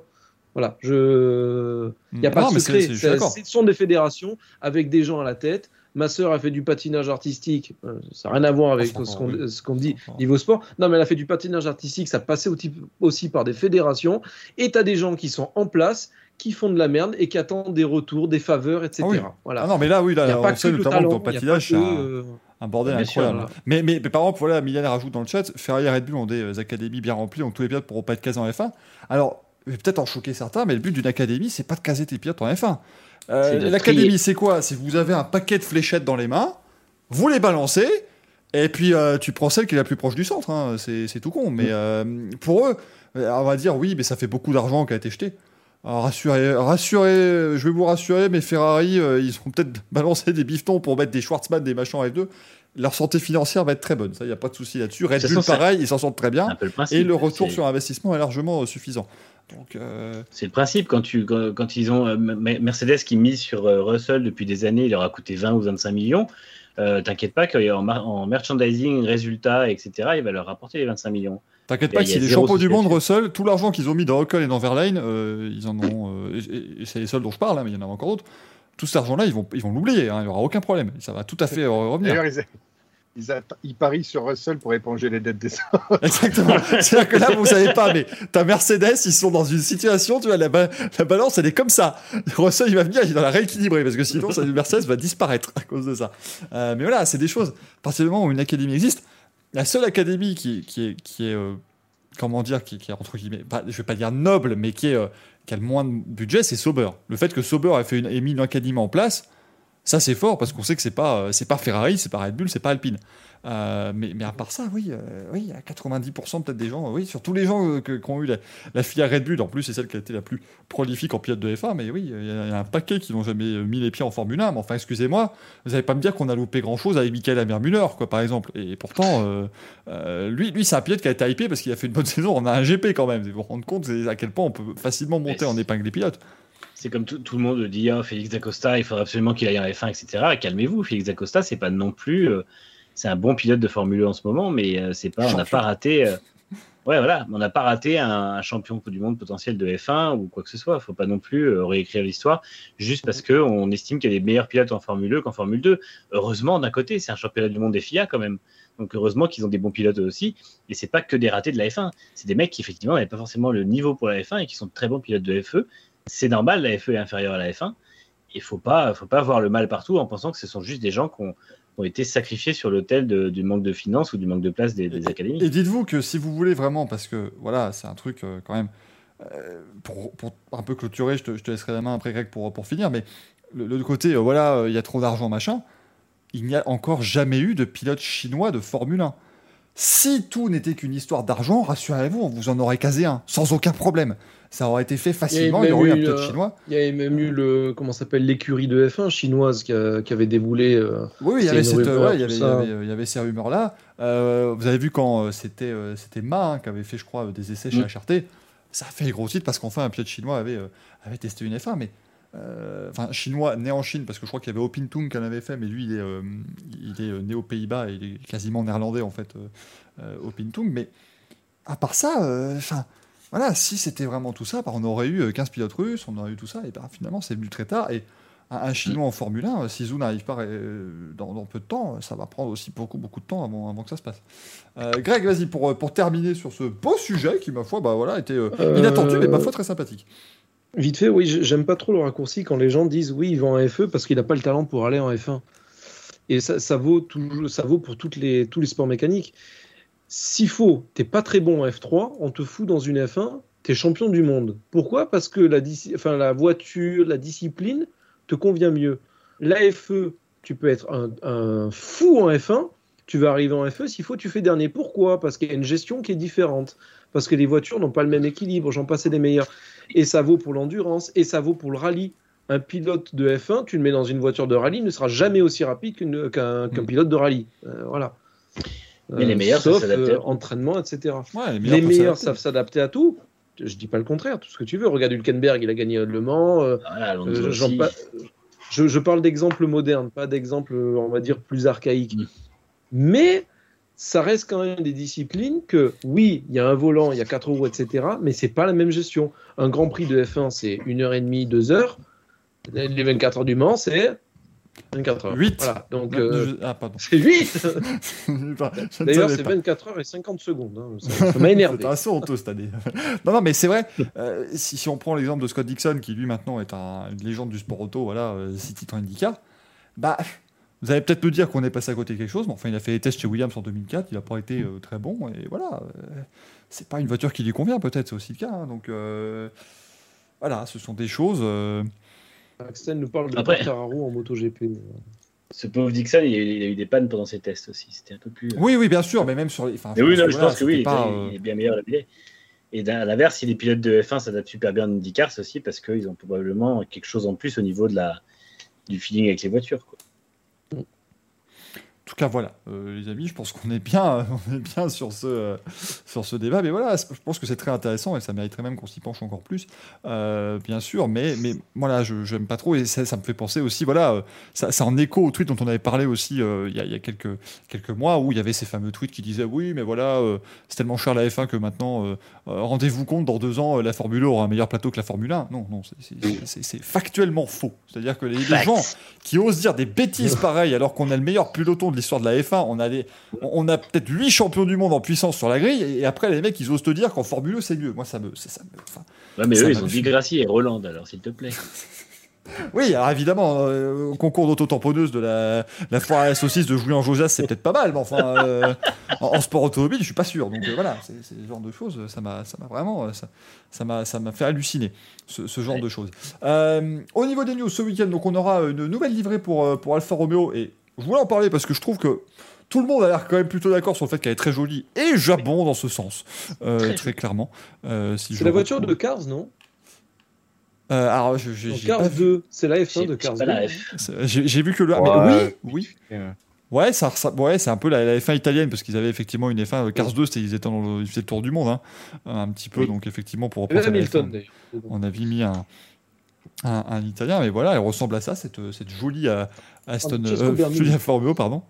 Euh, parce que c'est pas parce qu'elle est un petit peu verte que c'est une Aston Martin, voilà, ma foi, c'est une voiture, ma foi, fort jolie, que ne pilotera donc pas Kimi Raikkonen, puisque bah, il ne sera pas là ce week-end, oui Greg? Je faisais remarquer que Ferrari devrait prendre l'exemple comment utiliser le vert avec le rouge. Voilà. Mais il n'y a, mais il n'y a pas de vert sur la Ferrari de cette année, je ne comprends pas ce que tu racontes Non, ici, non. je ne l'ai, je ne l'ai pas vu. Tu as dû rêver de quelque chose. D'ailleurs, ils le réutiliseront quand Sur quelle course? Plus, ils ont dit que ce serait pas utilisé parce qu'ils se rendaient compte que c'était pas très joli et que au niveau marketing, du coup, c'était pas ouf. C'est gentil, Ah ouais. Euh, au moins voilà, ils ont remarqué euh, quelque chose. Euh, là, mais là, c'est en plus utilisation du drapeau italien en le mettant en avant, parce que la Ferrari avait du mal aussi de temps en temps à utiliser le drapeau italien, même s'il y a eu des belles livrées récemment euh, sur cette, euh, sur cette voiture-là. On aura ce week-end, bon, on en parlait euh, d'ailleurs dans le, le petit sujet, mais donc Calum Milot qui va faire ses débuts en IndyCar avec l'équipe euh, Roncos. Ça- il va y avoir un peloton ce week-end en IndyCar encore. Là, là, là, là, il y a du peloton. Là, si vous voulez voir du monde, il va encore être 28. euh, ça, va être, euh, ça va être quelque chose. L'épreuve de Portland euh, qui aura donc lieu ce week-end, que je vous propose de suivre en ma compagnie. Donc on va se retrouver vers 21h30 euh, dimanche soir. Et on pourra suivre la course d'IndyCar de, de Portland. Je mettra un petit lien pour, pour regarder évidemment. Oui Manu. Je vais hyper ton live, mais en disant qu'en plus, Portland, c'est probablement un des circuits les plus euh, fous au niveau du premier virage du départ dans le championnat IndyCar. Et qu'avec 28 voitures, il est très probable que ce soit assez euh, agité et animé. Ça risque d'être rock'n'roll. Euh, pour tout vous dire, il y a James Hinchcliffe, il a Marco Andretti qui lui est passé au-dessus de la tête en, en 2018. Avec caméra dans le casque, je peux vous dire que les images étaient assez impressionnantes. Heureusement, tout allait bien pour tout le monde. Et on a appris aussi, malheureusement, l'annulation du rail du Japon WRC. C'était attendu aussi. C'est vrai que c'est dans, la, la- la lignée, bien sûr, de toutes les annulations qu'on avait au niveau du Japon avec la moto et euh, la Formule 1. Euh, notamment, ce week-end, du coup, Formule 1 à Monza. Je pensais pas qu'on ferait ça à 23h07, mais ce week-end, on a à Formula Monza le retour des qualifications sprint. On en parlera tout à l'heure, car il y a une question qui nous a été posée dans le euh, courrier des viewers, mais donc c'est le retour des qualifs sprint, donc euh, un programme un peu particulier. 18h les qualifs vendredi, euh, 16h30 si je dis pas de bêtises les qualifs sprint samedi, et euh, 15h le départ du Grand Prix dimanche. Encore une fois, pour que la question soit déjà euh, bien euh, vite répondue. Non, si un pilote a une pénalité moteur, il ne pourra pas la prendre sur la grille de la qualif du samedi. Ce sera sur la grille du dimanche, puisque samedi, ça n'est pas une course. Oui, il y a un départ arrêté, oui, ils vont se battre, oui, ils vont se débattre, mais ça n'est pas une course, arrêtez. Ça n'a rien à voir avec une course, bien évidemment. Euh, on aura également le retour euh, du MotoGP, euh, mon cher Axel, avec le Grand Prix euh, euh, d'Aragon. Euh, et, et Maverick Vignales sur la Priya. Moi, je suis là, je, je n'en peux plus. je n'en peux plus attendre. Euh, bon, est-ce que tu vois quand même Fabio Quartaro continuer sa belle, euh, sa belle lancée C'était pas facile pour lui l'an dernier hein, sur, euh, sur ce circuit. Ouais, euh, j'allais que- dire, euh, ce circuit-là, il est typé Honda. Euh, je pense que ça va rester euh, propriété de Honda, même si, enfin, on va dire, c'est là où ils vont être en majoritaire dans les devants. Ça va arranger euh, pour les championnats constructeurs et, et par équipe. À voir si une Suzuki arrive à sortir du lot comme comme la la, dernière fois. Euh, après, il va faire très chaud. À voir comment vont réagir les pneus Michelin. On sait que KTM aime pas du tout ces ces pneus de cette saison qui se détruisent très rapidement chez chez KTM. Donc euh, ça va être intéressant, mais je sais pas si Yamaha va réussir à, si, si Quarta va réussir à, hausser son jeu face au Honda sur, sur une piste ouais, vraiment typée Honda, euh, avec cette grande ligne droite. Et bien sûr, on va parler que de Vignales euh, sur l'Aprilia, on va parler que de ça, et, et j'ai hâte de voir ce qu'il va donner là-dessus. Je sais vraiment pas ce que ça peut donner, mais il va falloir. En tout cas, j'ai hâte de voir les débriefs, moi, vendredi et, et samedi. En euh. tout cas, j'avais justement, j'avais j'ai fait des, je fais des tableaux à chaque course, et pour l'instant, le seul pilote qui a fait toutes les courses qui n'est pas tombé en course, c'est Quartararo. Tous les autres pilotes sont, sont déjà tombés au moins une fois, et le seul qui n'était pas tombé, c'était Vignales. Donc, ouais. est-ce qu'il va faire sa première chute euh, en course avec une, une Aprilia? On va voir. Ah, ça, c'est le, suspense du week-end. Rassurez-vous, Alex Rins en est à 8, hein, bien sûr, au niveau des, des chutes en course. Euh, Ah. Marquez est passé devant. hein. C'est Marquez, euh, quand j'ai fait mes tableaux, Marquez est passé devant Rins en chute en course. Ah, bah, Je crois qu'il doit être à 6 chutes à peu près, Marquez, et Oh. Rins doit être à 5, je crois. Ouais, mais Rins, il est tombé deux fois dans la même course. Voilà. euh, et- Ah, Marquez aussi. hein. Marquez aussi, c'est vrai. Mais alors, c'est terrible. Ils sont très bons quand même, hein, ces pilotes espagnols. Ils sont très, Du très, coup, ça, très se- bons. ça se départage sur les chutes à vélo, en fait. Exactement. Et là, Rins prend l'avantage. Là, euh, là c'est bonhomme. Euh, mais du coup, donc, ce sera 14h dimanche le départ de ce euh, Grand Prix à MotoGP à Aragon. À l'IndyCar à Portland, je vous en parlais donc. C'est la euh, première de, cette euh, West Coast Swing. On va partir sur trois manches sur la euh, côte ouest. Mais globalement, c'est 21h30, euh, 20 enfin 21h45 à peu près à chaque fois au niveau du départ. Donc c'est bien. Ils ont fait sympathique parce que la finale du championnat qui débutait à 1h du matin à l'époque, quand vous devez annoncer à 3h du matin que Simon Pagenou est champion, c'est compliqué. hein. pour, pour fédérer l'audience française, c'était dur. Très clairement. Donc là, au moins, ce seront des, des horaires assez sympathiques. Et puis ce week-end, c'est également le rallye de l'Acropole en, Grèce. Et c'est Sébastien Auger qui mène pour l'instant. Alors il n'y a qu'une petite spéciale hein, pour le moment, euh, puisqu'il mène en 51 secondes 5. Donc ça va, c'est-à-dire que ça va se décanter dans les jours à venir, je pense pouvoir le dire. Un rallye toujours euh, physique parce qu'il fait très chaud, euh, très cassant aussi pour les, pour les voitures. On en parlera bien sûr la semaine prochaine. Vous vous en rendez compte, vous voulez dire? Parce que là, le Racing Café avait un, un programme light cette semaine. La semaine prochaine, il y a au moins 4 débriefs qu'on va devoir vous mettre. Avec en plus après euh, la F2, la Formule, la Formule Alpine, enfin vous avez encore toutes les, toutes les magnifiques petites choses qui se mettent en place à côté. Mais là, vous allez voir que l'édition va durer 9 heures hein, la semaine prochaine. Euh, euh, bien entendu, David Murray qui nous demandait s'il est bien réalisé le rupteur de la prière, on le saura ce week-end du coup. C'est très pratique d'avoir euh, Maverick Vignales euh, pour ça. Je reviens. Au revoir Greg, Euh, merci d'avoir été là. Euh, on va lancer eh bien du coup le, le courrier des viewers, on va répondre à vos euh, questions euh, bah, tout de suite, pourquoi pas. Oh, quelle masse d'armes La première question de ce courrier des viewers, elle nous vient de Mamba justement, et elle nous parle des qualifications sprint euh, dont je vous parlais il y a quelques instants. Si le format euh, reste validé pour la saison prochaine, on rappelle, on l'avait évoqué dans Grand Prix lundi, il va déjà être un petit peu euh, évolué pour le Grand Prix du, Brésil. Mais si le format est validé pour la saison prochaine, pourquoi ne pas donner le point du meilleur tour, même si le pilote ne finit pas dans la 10, vu que la course est courte et qu'il faut être rapide, vu que c'est une qualification du coup? Pourquoi pas, Manu? Je dirais que la logique, c'est qu'on ne donne pas de points bonus en qualif, de même qu'on ne donne pas de points bonus. euh, Bah je, vois que ça en fait, parce que c'est vrai que dans la- dans l'absolu, ce serait pas une mauvaise idée. Donc, euh, j'avoue que j'ai pas pas de réponse à pourquoi ne pas donner. Après, peut-être qu'ils veulent pas donner trop de points bonus euh, autour de, des, des vrais points de course et des 3 points de, de, un 3 de 1 de, de quali sprint, je sais pas. D'autres avis, d'autres- je, je passe à la suite. Je- Vous voulez que ça se termine? Il est 23h12, on n'en peut déjà plus. Vous savez, qu'il reste- vous savez qu'il reste les 45 minutes de Louis encore à passer, donc euh, vous avez peut-être envie que... Non, non, je fais un Louis très light. Tout va bien. 12 questions. euh, Sprout Brussels, le petit chou de Bruxelles qui nous demande Pensez-vous qu'une victoire de Norris ou d'un pilote Ferrari est possible euh, cette saison? Oui. Euh, Merci. bah, comme la F1 et. Non, la F1 nous a offert quand même des, des courses assez imprévisibles. hein, qui aurait misé une pièce sur Ocon euh, cette année Donc, c'est ça aussi qui est magique avec la Formule 1. Il suffit de pas grand-chose pour que la course devienne absolument folle. Et, et- et ce, sur n'importe quel circuit. Je veux dire, euh, voilà. Euh, qui, qui misait une pièce sur une victoire d'Alpine en début de saison? Et, et encore une fois, il faut pas dire ah oui, mais parce qu'il y a eu ci, il y a eu ça. En Formule 1, il y a toujours ci ou ça pour faire des courses absolument dingues. Donc ça s'est produit une fois, ça peut se reproduire d'ici la fin de la saison. Moi, je crois Donc, que ça va euh, se, se reproduire de plus en plus. Possible. ouais. Parce que je, je pense vraiment que c'est la gestion à la Michael Masi et la, la nouvelle gestion qui a été apportée en F1 parce que le- Monza 2020 arrive il y a, il y a 5 ans.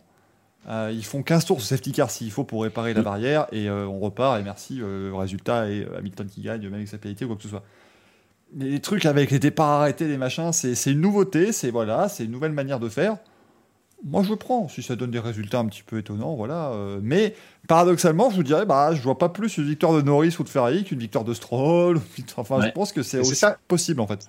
C'est ça qui va, c'est ça qui plaît aussi, c'est-à-dire que il faut pas se mettre dans cette routine de dire que tout est établi. En fait, non. Le, le sport auto, il y a et aujourd'hui, par exemple, on voit quasiment plus de casse moteur en course.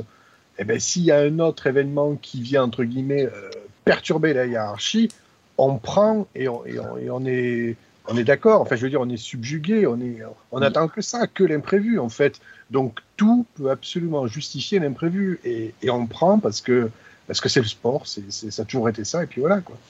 Et puis en, en plus, il y a ce fait que les top teams ont quand même moins de marge qu'avant sur le reste du peloton et que le moindre grain de sable, du coup, euh, avant quand il y avait un grain de sable, eh ben, ça les remettait un peu plus loin, mais finalement ils remontaient toujours dans le top 5, top 4, top 3. On voit cette année que c'est beaucoup moins le cas dès qu'il y a un souci, euh, même l'an dernier à, Monza avec Hamilton qui prend sa pénalité. Il lui reste 30 tours derrière. Je pense qu'en 2015, 30 tours, il a le temps de remonter et d'aller euh, torcher les mecs devant pour gagner la victoire. En 2020, eh ben non, ça se fait plus parce qu'il y a moins d'écart. C'est aussi la stabilité réglementaire qui fait ça. Et je pense que ça aide aussi à avoir des résultats surprises. Moi, je serais pas étonné. Euh, Vasseur disait la semaine dernière qu'il y aura encore au moins une ou deux courses chaotiques selon lui à la fin de saison. Et je pense que on aura encore au moins un ou deux résultats surprenants d'ici la fin de saison, facilement. On- Moi, je, je veux, Jeddah. je, je veux une victoire McLaren comme ça sur une course absolument folle. Moi aussi. Ouais, mais de Ricciardo juste pour Ouais. embêter tout le monde. Non, mais oui, peu importe, Norris. J'aime bien. Norris, mais voilà, petite victoire Et Ricciardo. surtout, c'est le, le, le boost pour l'écurie. Attendez, magnifique. Mm. Quoi. C'est, On, a, on a une question de Je ne suis pas Gaël. Merci pour ce pseudo parce qu'au moins ça nous permet de, voilà, de. Oui, euh, oui, Greg. Petite parenthèse, euh, on est quand même sur un championnat cette année qui peut se jouer sur une absence de Covid. C'est-à-dire que si Verstappen Ah oui. ou Hamilton chope le Covid, euh, le championnat il est plié parce qu'il rate deux courses, c'est fini. Voilà. Non, bien sûr, on, on le souhaite pas, mais ça peut arriver. C'est vrai qu'on avait, on avait quasiment un peu oublié, mais Raikkonen euh, qui s'est fait euh, oui, euh, tester positif, ça nous rappelle que oui, ça peut t'imagines, le mec se fait un- se, se saute un triple header. Il saute trois courses, il est mort, le mec. Ça y est, c'est. Regarde, Hamilton l'an dernier l'a eu. Heureusement pour lui Oui. qui avait déjà été titré, mais sinon ça aurait pu faire basculer dans un sens comme dans l'autre. hein. Euh, donc la question, petite question sur les voitures qui ont fait spectacle en Belgique. Dans quelle catégorie la, la voiture de sécurité et la voiture médicale pourraient courir avec leur niveau de performance? Ah, que c'est pas si bête euh, parce que c'est des, voitures de route. Ah, Alors, elles, elles sont Euh, euh, GT4. un peu modifiées. Ouais, GT4, j'aurais dit aussi. Ça pourrait être ça, ouais. Ça, ça pourrait C'est l'équivalence de performance, puisque ouais, c'est ça, c'est 585 chevaux. Donc, euh, Ouais, Mais plus pas tout, là, ça Ouais, fait- c'est Ça ça. pourrait faire le spectacle hein, quand même, hein, clairement, il y, a- y a- y a de quoi faire. hein. Euh, on a une question de JM Bigard. Qu'en est-il d'un énième comeback de Nico Hülkenberg? Euh, ça, ça, je pense que là, il va faire le. Oui, Manu? Il a dit aujourd'hui qu'il avait fait une croix sur la, la F1 et qu'il avait tourné la page. Donc, Ah. je pense que. Bon, bah, si- s'il nous le dit, euh, merci, merci, euh, merci beaucoup, euh, Nico Hülkenberg, d'avoir répondu à cette question, du coup. Euh, JMB qui nous demande quand est-ce que vous m'invitez, bande de couilles molles? On y travaille. En tout cas, en tout cas Axel, il travaille. Axel, il travaille très clairement. Euh, et puis la dernière question, très pertinente, euh, de Akram Sabrul. Déjà, le, le pseudo est très pertinent, donc ça fait plaisir. Euh, Michael, ça fait plusieurs fois que je regarde votre émission, mais j'ai l'impression de t'avoir déjà vu, et j'ai tilté en voyant une ancienne pub sur le net. Tu n'aurais pas joué le rôle de Rodolphe dans une pub free déguisée en ninja? Ma question est sérieuse, j'ai besoin d'une réponse, cela me hante, merci d'avance. C'est la me hante. Et je trouve que... euh, et je trouve que ce soir, eh ben, euh, il est peut-être temps quand même de, de remettre l'église au milieu du village et euh, d'avouer la, la vérité vraie. Euh, voilà, parce que c'est peut-être le bon moment. Euh, non, c'était pas moi. je suis désolé, mais je Ouais. pense qu'à l'époque de ces pubs-là, j'avais 10 ans. Donc non, ça pouvait pas être moi, j'en suis désolé. Mais tu n'as pas Félicitations bougé pour depuis la- tes 10 ans Et félicitations pour la formulation de la question qui est quand même vraiment parfaite. Ah, elle était très très belle. Alors, franchement, bravo, bravo, Ouais. là, tout était parfait. Euh, merci encore une fois pour vos questions. N'hésitez pas, vous pouvez déjà envoyer vos questions pour l'émission de la semaine prochaine au lien qui s'affiche sur le chat. Et on va eh bien terminer cette émission 23h18, ça me semble parfois une très bonne heure. Pour terminer avec évidemment El Famoso euh, Luis, qui du coup, alors aura-t-il un, un jingle? Je ne sais plus, moi à un moment donné, je suis perdu, mais on va voir ce que ça. je, le fais. Je fais le bruitage au cul si tu veux. Ça, on sait, on le sait bien, c'est bien le problème. Euh, mon cher Louis, c'est à vous. Alors, est-ce que tu fais la- l'affichage pour pas que ce soit flou Bien entendu, bien entendu. Euh, petite euh, parenthèse, euh, Grand Turismo 7 sortira le 4 mars 2022. Donc, donc, en gros, il aura encore un autre report. Voilà, préfère la ça, est chaude. euh, Truc, euh, Voilà. Mais Alors, le Louis. merci. Louis. Le Louis, les amis, le Louis, elle, Louis fort. Euh, il est passé où ce con de Louis? Alors, il est là. Tu dis quand on peut participer. non, mais écoute, est-ce que tu as affiché? Parce que moi, j'ai toujours un retard. je suis en train, je suis en train, euh, je, je- je- je suis en train de, de jongler avec 17 fenêtres euh, différentes, mais rassure-toi, euh, tout va bien. Attention, euh, tac, je vais sur mon logiciel de streaming, j'appuie Tac, sur ce tac, bouton, et voilà, nous avons voilà. la première question. C'est merveilleux. Euh, putain, je- J'ai eu peur en voyant la tronche de la bagnole, j'ai cru que j'avais dit son nom euh, pendant notre débat. Alors en 2007, en GP2, je passe chez Art Grand Prix en remplacement du champion sortant, un certain Lewis Hamilton, et malgré mon statut de favori, je déçois par mes performances. Qui suis-je? Première réponse, Timo Glock. Deuxième réponse, Sébastien Buemi. En trois, Bruno Senna ou le GOAT, le GOAT, Lucas Di Grassi. Le GOAT. C'est bien ça la belge, le GOAT. Les goats. Et j'ai- j'ai tapé sur Google. J'adore ça, Google.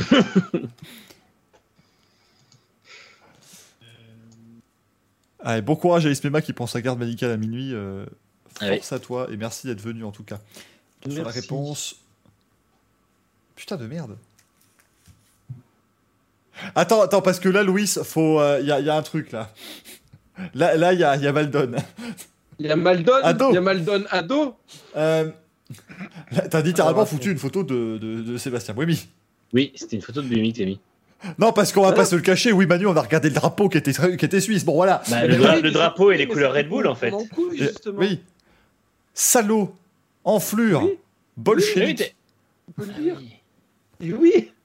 T'aurais pu foutre une Hmm. photo de, de- je sais pas moi, une photo de, de- de- d'un- d'une lunette de toilette, ça aurait été pareil quoi. Non, je, je voulais vous induire en erreur, messieurs. Et du coup, Axel est le seul à avoir eu bon. Ah, Jeff, Jeff l'ami Jeff qui voit Maldonado me convoque. Ah, dès qu'on dit Maldonado, de toute façon, euh, les, les moustaches de Jeff Harvey frisent. Ah, Jeff, Donc c'était Lucas prochaine question. Merde alors. Alors que oui, là, c'est c'est la réponse universelle, Lucas Grassi. Eh Ce ben oui. montage, ce n'est pas un montage cette photo. hein, le- Oui. Ma grand-mère, alors top, ma grand-mère Evelyne a été championne régionale de Normandie en karting dans les années 60. Je suis, je suis, je suis. Alors Esteban Ocon, Pierre Gasly, Romain Grosjean ou Gérard Lenormand? Gérard Lenormand que vous avez vu hier sur ce stream, hein, euh, on vous le rappelle, puisqu'il a chanté à l'Eurovision. Oh, bordel. Euh, Bah, je vais réfléchir à autre, mais sans, sans lui manquer de respect, je suis pas sûr que la grand-mère de Gérard Lenormand ait roulé dans les années 60. Ou alors elle aurait été championne très tard.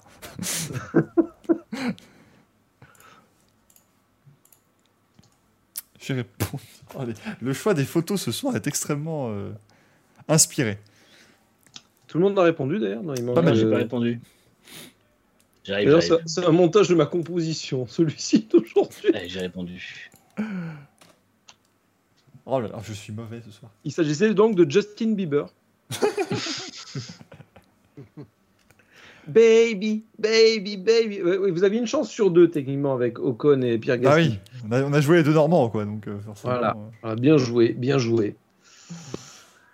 Troisième alors, par contre, attends, attends, parce que c'est- sa grand-mère a vraiment été championne de, de karting ou c'est. euh, Oui, oui, tout à fait. Ah oui, oui, quand j'ai vu ça, j'ai fait mais non, c'est pas possible. Ah, si, si. Alors ça. Et c'est- non, mais c'est une histoire de famille parce que son grand-père aussi, il a été euh, champion de cartes ou une connerie comme ça. Non, non, ça a été un truc de fou. hein. La mafia des, des Gasly qu'on avait quand même mis sur le karting normand depuis les années 60, mesdames et messieurs. Je l'imagine dabé, tu sais, sur le podium. Yes Yes C'est qui le patron? Allez, bim Euh, Alors. Question suivante, cher ami. Quel est le pourcentage de temps passé pied au plancher à Monza? 78%, 82%, 88% ou 92% Oh non, putain, la suivante. Oh non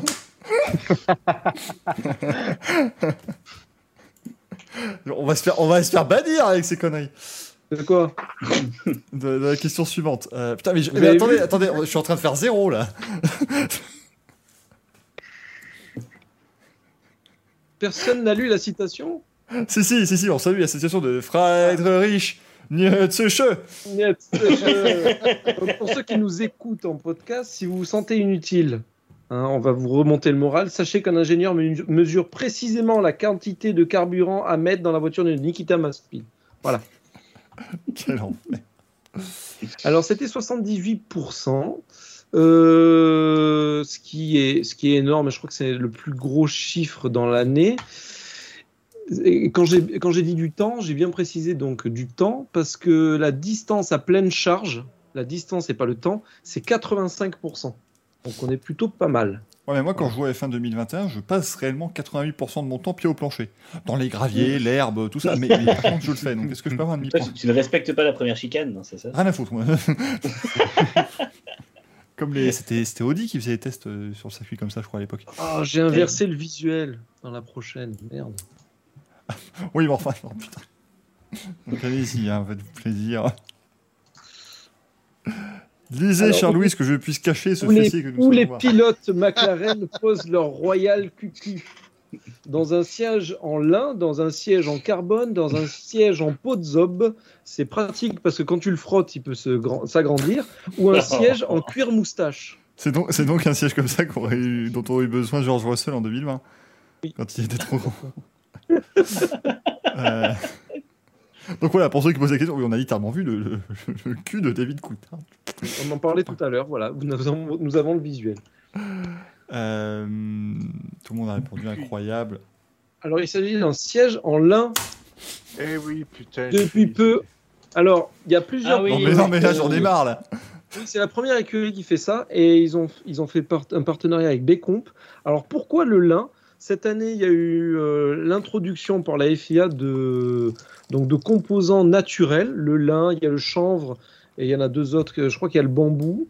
Enfin bon, donc ils ont choisi le lin, pourquoi? Parce qu'il y a moins de vibrations et la- l'avantage aussi est niveau sécurité, c'est-à-dire que la fibre de carbone a tendance à péter et à faire des petites échardes, Mm. alors que le lin a tendance justement à, à se déformer ou à casser. Voilà, Et donc, c'est arrivé l'an dernier, du coup. Non, ça c'est arrivé cette année. Il y a quelques grands prix là, c'est il n'y a pas longtemps. D'accord. Elle est géniale, cette anecdote, euh, Mercotte. Ah bah écoute, je- Non, mais le- non, je pensais parce que vu que la, la photo, il y avait le siège de Sainz, mais à mon avis, ils avaient dû donc montrer le partenariat l'an dernier et ça a dû être au point peut-être cette année. Ou... euh, ça, ça, à mon avis, ouais, c'est pour montrer l'avant-après. euh, ouais, c'est- enfin, bon, voilà. voilà ce que j'en dis. Après, peut-être que je me trompe, ça a déjà été introduit la- l'année dernière, mais il me semble que ça a été introduit cette année, cette histoire. Ah bah après, tu parles à quatre personnes qui se sont plantées, donc euh, voilà, hein, bref, je suis pas sûr qu'on Mais va vous me foutez le doute. J'étais sûr de mes infos, vous me foutez le doute. Merde. Ah, mais je l'ai entendu, l'histoire du lait, mais je suis, je suis pas Ouais, sûr moi que- aussi, mais après. Eh Il y bah, a pas moi. Alain Prost aussi. Comme ça, au moins. Donc, alors, combien de pilotes ont signé leur première victoire en F1 à Monza? Oh, bordel. 6, 7, 8 ou 9 Bon, bah voilà, on met au pif. hein, merci, au revoir. Question suivante. en, en sachant que j'ai trouvé l'anecdote, mais je ne les ai pas les, les, le, le nombre. Voilà, j'en ai quelques-uns. Il a des pilotes comme ça, voilà. J'allais dire le chiffre en plus, c'est ça le pire. Bah oui, mais j'ai déjà répondu, c'est chiant. Qui, c'est qui manque un appel? C'est Manu. Ah, il, est en train, il est sur Stat F1, il est en train de tout éplucher. non, non, j'ai non, j'ai répondu. Une petite Daddy Shiny over there. Donc il y en a 8. Alors dans les 8, donc il y a Pierre Gasly, Fatalité, il y a Stewart en 65, il y a Montoya en 2001 et il y a Vettel en 2008. Surtout Excusez-moi, mais il, reste, il me reste plus que deux questions là. Non, parce qu'on parle des, des prestations euh, extraordinaires de Gaël sur ce quiz, mais là, là, on est en train de vivre un moment d'histoire. hein, euh, Voilà. Là, ça va être un magnifique. Alors un euh, tour de. Monza, c'est combien de canettes de Red Bull couchées mises bout à bout J'ai pas regardé le 43 visuel. J'étais Ah pas là. J'étais pas là. Ah, ça, Attends, dans le sens de la longueur ou de la. Dans quel sens la canette? Mise bout à bout. Le Mais, j'ai un problème avec les bouts, moi, tu sais. Bah, ils en ont deux, les bouts. C'est compliqué. Ouverture de canette à cul de canette. Donc c'est 43 231, 43 321, 43 000 40 432 210 ou 2 288 955. C'est un tour, hein, c'est pas. Ouais, c'est un tour. Putain. Un tour. Dans le chat, ils sont chauds. Ils n'ont pas forcément les bonnes réponses. Tu m'as mis le doute là. Canette ouverte ou fermée Et oui, ça change tout. Euh. Oh là là, mais c'est- c'est complexe ces questions de Louis. Non, ça va, franchement. Elles sont légères. hein, je trouve. J'ai pas pu me Mm. pencher sur trop de facts sur Monza. Envoie-moi un fact. Mon cher Lucas. euh, qui a répondu et. Oh là là Oh, je, je vais défaillir, j'ai répondu bon. 2 millions et quelques, c'est le, c'est le- carrément la course complète. Et, et Gaël qui a dû voir le truc mais qui a inversé des chiffres. Oui. Ouais, tu devrais récompenser ceux qui regardent ton programme en, en mettant pas des chiffres aussi proches. Après, tu remarqueras que je l'ai pas regardé et j'ai eu bon, donc. euh, Oui, mais tu as répondu au hasard. pas du tout. J'ai moi-même mesuré. J'ai moi-même mesuré. J'ai calculé. Ça a pris trois ans. Et pour la dernière question, qui est ce jeune garçon? S'agit-il de Jean Alési, de Ricardo Patrese, de Jean-Éric Vergne ou de Danny Briand? Ça serait pas plutôt Lucas Di Grassi Non, Alors, lui, il a inventé la photographie. non. Il était, il devant et derrière l'appareil photo. C'est ça. Et, et en plus de ça, Lucas Di Grassi a inventé la, la photo en couleur. À la fois devant et derrière. Putain. Non, non, mais Ah, attends, là, mais- Allez, je Ça te l'attends. fait- Ça te fait fantasmer. non, on parle normalement, on doit avoir tout le monde là-dessus. oui Qu'est-ce de- Eh oui Qu'est-ce que c'est que cette photo Danny Briand enfant Oui Eh, Mais qu'est-ce que c'est que cette photo? Alors pour ceux qui n'ont pas le, qui ont, qui ont juste l'audio, on a actuellement Danny Briand qui est en train de faire un pince-téton à Franck Dubosc. Là, là, je, là, je, waouh, Avec une tête assez euh, déconcertante. avec des têtes évocatrices. Hein, là, Ouais, euh, c'est pas Euh, Danny Briand, tu voyais, tu sais, euh, Qui l'over, pour mettre ça en etc. avatar sur Twitter Tu vois qu'ils ont chaud quand même sur la photo. hein. ça va, Et- ça va changer de la photo de Twitter encore. Et Là, attention les résultats. Il y a des mecs qui débarquent. Ils se disent Oh, du sport auto chic. Alors, déjà, il marquait le Louis. Bon. Et là, il voit Danny Briand en train de, faire, en train de pincer le téton de Franck Dubosc. Mais ça a quoi à voir avec le sport auto? Ah, il y a marqué Jean Alési, Ricardo Patrese, Aurélien Verne, c'est déjà bien. Ils savent qu'ils sont au bon endroit. Et les résultats, mesdames et messieurs. Axel et Manu sont les stars du rêve. Ah, j'ai Alors- fait, j'ai fait 8 quand même. Comme la taille de. Donc, euh, voilà. Alors, il faut savoir que je vais continuer à développer le truc et techniquement, j'enregistre le temps que vous prenez pour répondre aux questions et que le plus rapide sera la vraie star du rêve. à le- à le- Ah, ça c'est bien Ça ça. peut être pas Ah mal ouais, du tout. Ça. ça, ça glow et puis si. Eh, ça va devenir. Encore une fois, on rappelle. Quel talent Ah, c'est Louis. vous n'êtes pas prévu, mais tout ça n'est que Louis. Univers et nous ne faisons que, nous ne sommes qu'une partie de tout cela. Et euh, ça terminera. Il y aura une émission, ce ne sera qu'un Louis. Est-ce que vous voulez que je, vous départage ou c'est bon, on part sur deux gagnants, Axel et Manu, c'est tout, tout va bien? Deux Ouais, coups, c'est bon, Aimant beaucoup les émissions de Jacques Martin, euh, moi je pars sur les deux gagnants. Allez, c'est parti. Allez. Sous vos applaudissements. Maintenant, on va faire... ah, par contre, pour officialiser le résultat, il faut faire deux tours derrière la safety car. Ouais. Et après, on vous donne le podium avec les, les médailles en chocolat. C'est comme ça que ça marche. Et, et Valkyria qui lui dit on veut le questionnaire viewer. Ça, ça ira peut-être un jour et vous pourrez aussi répondre et nous mettre à. Euh, oui, oui, je dois bosser là-dessus, mais il faut que je fasse. En fait, le problème, c'est que je, je vais l'expliquer aux viewers. Ça me ferait énormément plaisir de pouvoir le faire. Le souci, c'est que faire un... des inscriptions, ça va aussi, mais il faut faire tout un système de sécurité parce que s'il y a des petits malins qui s'amusent à hacker le site ou quoi que ce soit, c'est c'est pas terrible. Donc, euh, il faut faire un truc béton. euh, voilà, on est dans un sale Ouais. monde. La solution, par feu d'Igracie. oui. Est-ce qu'on vous a parlé du Digrassi VPN Digrassi VPN. On, en fait, c'est le Digrassi Universe. Et on Mais s'en oui. rend pas compte. On, vit- ne vit que dedans. Digressiverse. Bon, en tout cas, merci beaucoup euh, d'avoir été là, Manu, Greg, Gaël, Axel. Merci, beaucoup d'avoir été euh, des nôtres. Giuseppe Merdolino aussi qui est venu nous rendre visite tout à l'heure euh, et qu'on retrouve toujours avec grand plaisir. Merci beaucoup le chat. C'est un grand plaisir encore une fois de vous faire ce Racing Café. Un beau week-end de sport mécanique euh, s'annonce maintenant. On plaint déjà toutes, euh, tous les compagnons et toutes les compagnes qui vont euh, se retrouver, euh, bon, bah, avoir du mal à décrocher les, les gens de leur canapé parce qu'il va y avoir des courses. Ce week-end, on se retrouve, eh ben, samedi. 18h30, on fait, on fait à manger déjà, parce que ça, ça va, va devenir le temps fort de ce stream, hein, bien évidemment, à un moment donné, mais on va donc faire à manger. Dimanche, 17h30, le débrief du Grand Prix d'Italie, et 21h30, l'Indica à Portland. Merci beaucoup tout le monde, à la prochaine, ciao ciao.